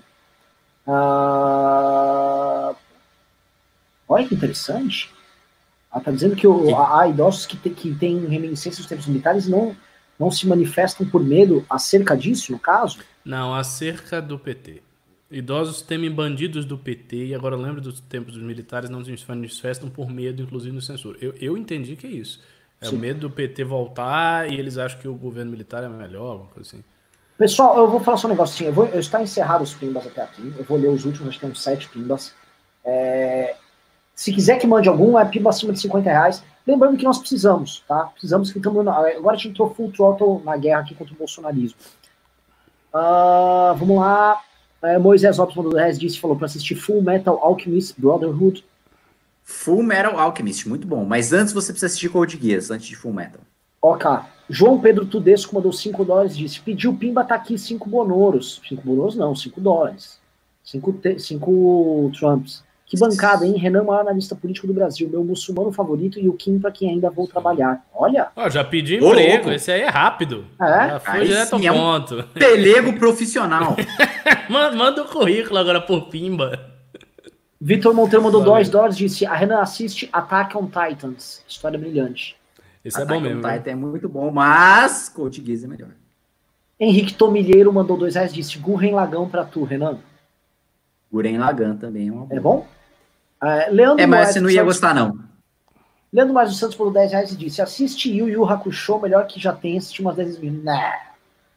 Tô no grupo já, estão lançando os gados. Estou laçando os gados. Aqui vem uns gados no meio, a galera. Show! É, e o Ayrton Senna, sei, sei lá, cara, esse, esse, era, esse cara é o exemplo de amor à pátria, não esse maluco na presença. Exato. Na verdade, quem, quem, quem conhece Ayrton Senna não pode levar Bolsonaro a sério. Inclusive, eu digo um negócio para vocês, tá? Caso Ayrton Senna tivesse sobrevivido a Tamburello, teria ganho mais três campeonatos mundiais, e eu falo isso com. Eu já, eu já simulei a lápis, corrida a corrida, como seria com Ayrton Senna vivo. É, ele ganha mais três campeonatos mundiais e ele seria provavelmente sócio da Prost, uma equipe de Fórmula 1 nos anos vindouros, e ele seria candidato a presidente do Brasil e ganharia e faria um mandato ok. Uh, no Pile mandou dois reais, disse cantemos toda vez que eu viajava pela estrada de ouro fino, ao longe eu avisava a figura de um menino. Viviane Aragão mandou 50 reais, embaralho, ela e Marisa Riga salvando a, a lavoura aqui. Falou, prezados, não generalizem, não são cristãos de verdade, se referindo àqueles caras que bateram lá nas mulheres. Não tenho essa claro. impressão. Nossas igrejas não são abrigo para corrupto. Ótima, óbvio. Não, eu, sei, eu, eu fiz uma piada apenas, é porque realmente é muito estranho, né? Muito estranho que militantes do bolsonarismo que alegam tanto cristianismo vão bater em freiras. Tipo... Eles batem, assim, batem mulher, que vem é uma antes, vem o contradição aspecto... patente, né? Acho por isso que a gente colocou aqui, não é... A gente não tá falando, ah, cristão diz que é pacífico, mas vai lá bater em gente. Não, a gente fala, Não, bolsonarista diz que é, é cristão, foi- mas vai lá bater em gente. E já foi identificado quem é o cara, é um intervencionista, o nome dele é Renan também. E ele é maluco e já teve. é, já foi pego em, em outras agressões antes. É, um- é um- realmente é um, é um ativista com a cara do Bolsonaro. Sapão Sapão tem cinco, mandou 5 dólares, grande Sapão Sapão, e falou. E em nenhum outro a salvação, porque também debaixo do céu nenhum outro nome há dado entre os homens pelo qual devamos ser salvos. Abração. Grande Sapo Sapão, Atos 4,12. José da Silva Moura Neto mandou 7,90 e disse: Mandei 18,90 e vocês nem leram sobre a ação popular. Lemos sim. Opa, mandamos até pegar seu telefone. José Augusto Padovese, uau, mandou 30 reais. Disse: Gostei das respostas, tomem mais 30. Uau! Ô, louco! Marcos Maia mandou 5 e disse: Estou percebendo um fenômeno interessante. Pessoas que antigamente criticavam o MBL estão se mostrando simpáticas ao movimento hoje em dia. E não quero ser arrogante aqui. A última coisa que a gente vai fazer é ser arrogante. Nós temos tanta culpa no cartório pelo fato das coisas chegarem nesse ponto que nós resolvemos cruzar esse nosso calvário no ano passado, ser apedrejado pelas pessoas, para que depois chegássemos despidos dos nossos pecados e as pessoas falem: podemos confiar em vocês para a gente caminhar junto e resolver os, os, os erros que nós cometemos juntos ao longo desses anos, tá? Esse é o papel do MBL. Rodrigo Maciel mandou 54,90 e disse: Renan e Kim, insistir no ramagem na PF não é uma maneira de Bolsonaro tirar o foco da saída do Moro? Gestão por conflito.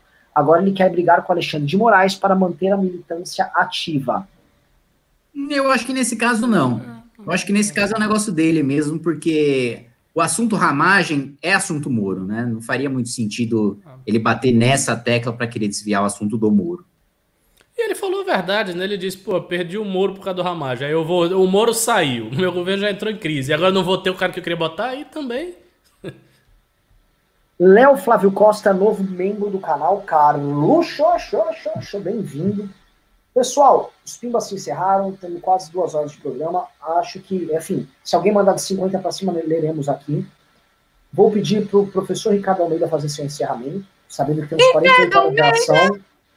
É, Ei, bom, professor seguinte, filósofo. o meu encerramento vai ser no sentido de lembrar para vocês que em breve nós teremos o app, o aplicativo do MBL, Academia MBL. né? eu já tô, já vou preparar as primeiras três aulas desse, desse aplicativo e eu pretendo dar assim, um curso de filosofia e de formação política bem dado mesmo, um negócio bem sério, sem concessões a qualquer coisa, porque eu acho que formação é algo que não pode ser prescindido. Vamos lá. Ah, Kim Katsumoto Katagi. Eu diria, antes de qualquer coisa, um profundo sentimento de gratidão. Gratidão.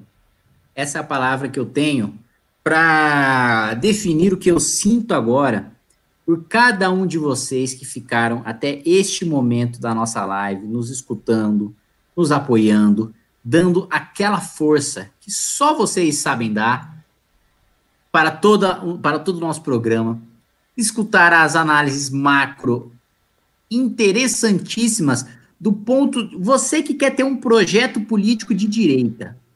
Ricardo Almeida é o cara para você escutar, um cara com uma visão ímpar do, do momento, da perspectiva, do, dos, do, de como age cada agente político, de por que age cada agente político, de onde pretende chegar cada agente político e em mantidas as atuais condições, onde cada um deles vai chegar, não mantendo como onde cada um pode chegar. Enan Santos, né, um pouco histérico, né, todos nós concordamos, um pouco impulsivo, mas ainda assim, uma pessoa que traz boas reflexões, uma pessoa que pilha o seu time para boas ideias, pilha para más ideias também, pilha para más ideias. Joga o seu time inteiro empolgado para más ideias, joga o seu time inteiro empolgado para más ideias. Mas quando empolga para boas ideias, empolga e leva o seu time para frente. Era isso. Mas empolga para mais ideias também. A cara do Renan é muito boa.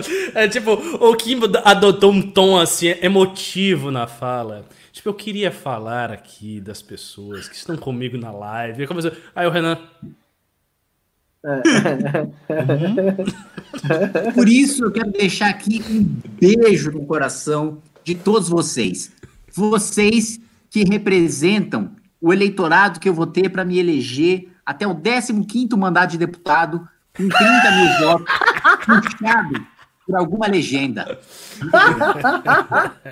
Pessoal, é o seguinte, entrem no Zap da Guerra. Eu gravei um vídeo falando que vocês vão salvar suas famílias e vão derrotar o Bolsonaro, entrando na guerra de informação que acontece no coração das suas casas. E essa guerra de informação está acontecendo pelo WhatsApp com as redes de fake news tocado pelo Carluxo, redes pelo qual ele será preso. Tá? Para derrotá-los, ajude a gente, participe da nossa rede.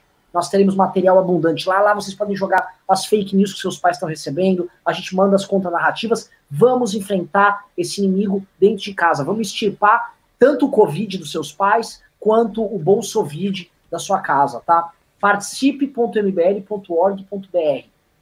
Entrem lá, divulguem para os amigos, coloque a turma lá sugado, a gente marca ele, ele sai todo marcado, tá? Obrigado. Nos vemos e é isso. Fui, molecada. Vamos enfrentar o Bolsonaro e botar o Mourão. do ódio combater. Enfrentar o Carluxo no poder. Sua coligação. Feita torto do Centrão. Entregando a Funasa e o FNDE. Muito bom. Banco do Nordeste é uma ilha de fantasia. Quarto Lira comandando seus empréstimos. O Bolsonaro vai ter base. então, vai ter base fazendo nomeação. Oh, oh yeah! Vai ter base. Acabou minha criatividade. Não, mas foi muito bom. Você Foi bom foi, pra muito bom no caralho. improviso aí, pô. Abraço. Um abraço. Fui. Acabou? Acabou? Valeu? Falou? Falou, Bom. valeu. Falou, galera. Boa noite. Boa noite. Boas noites.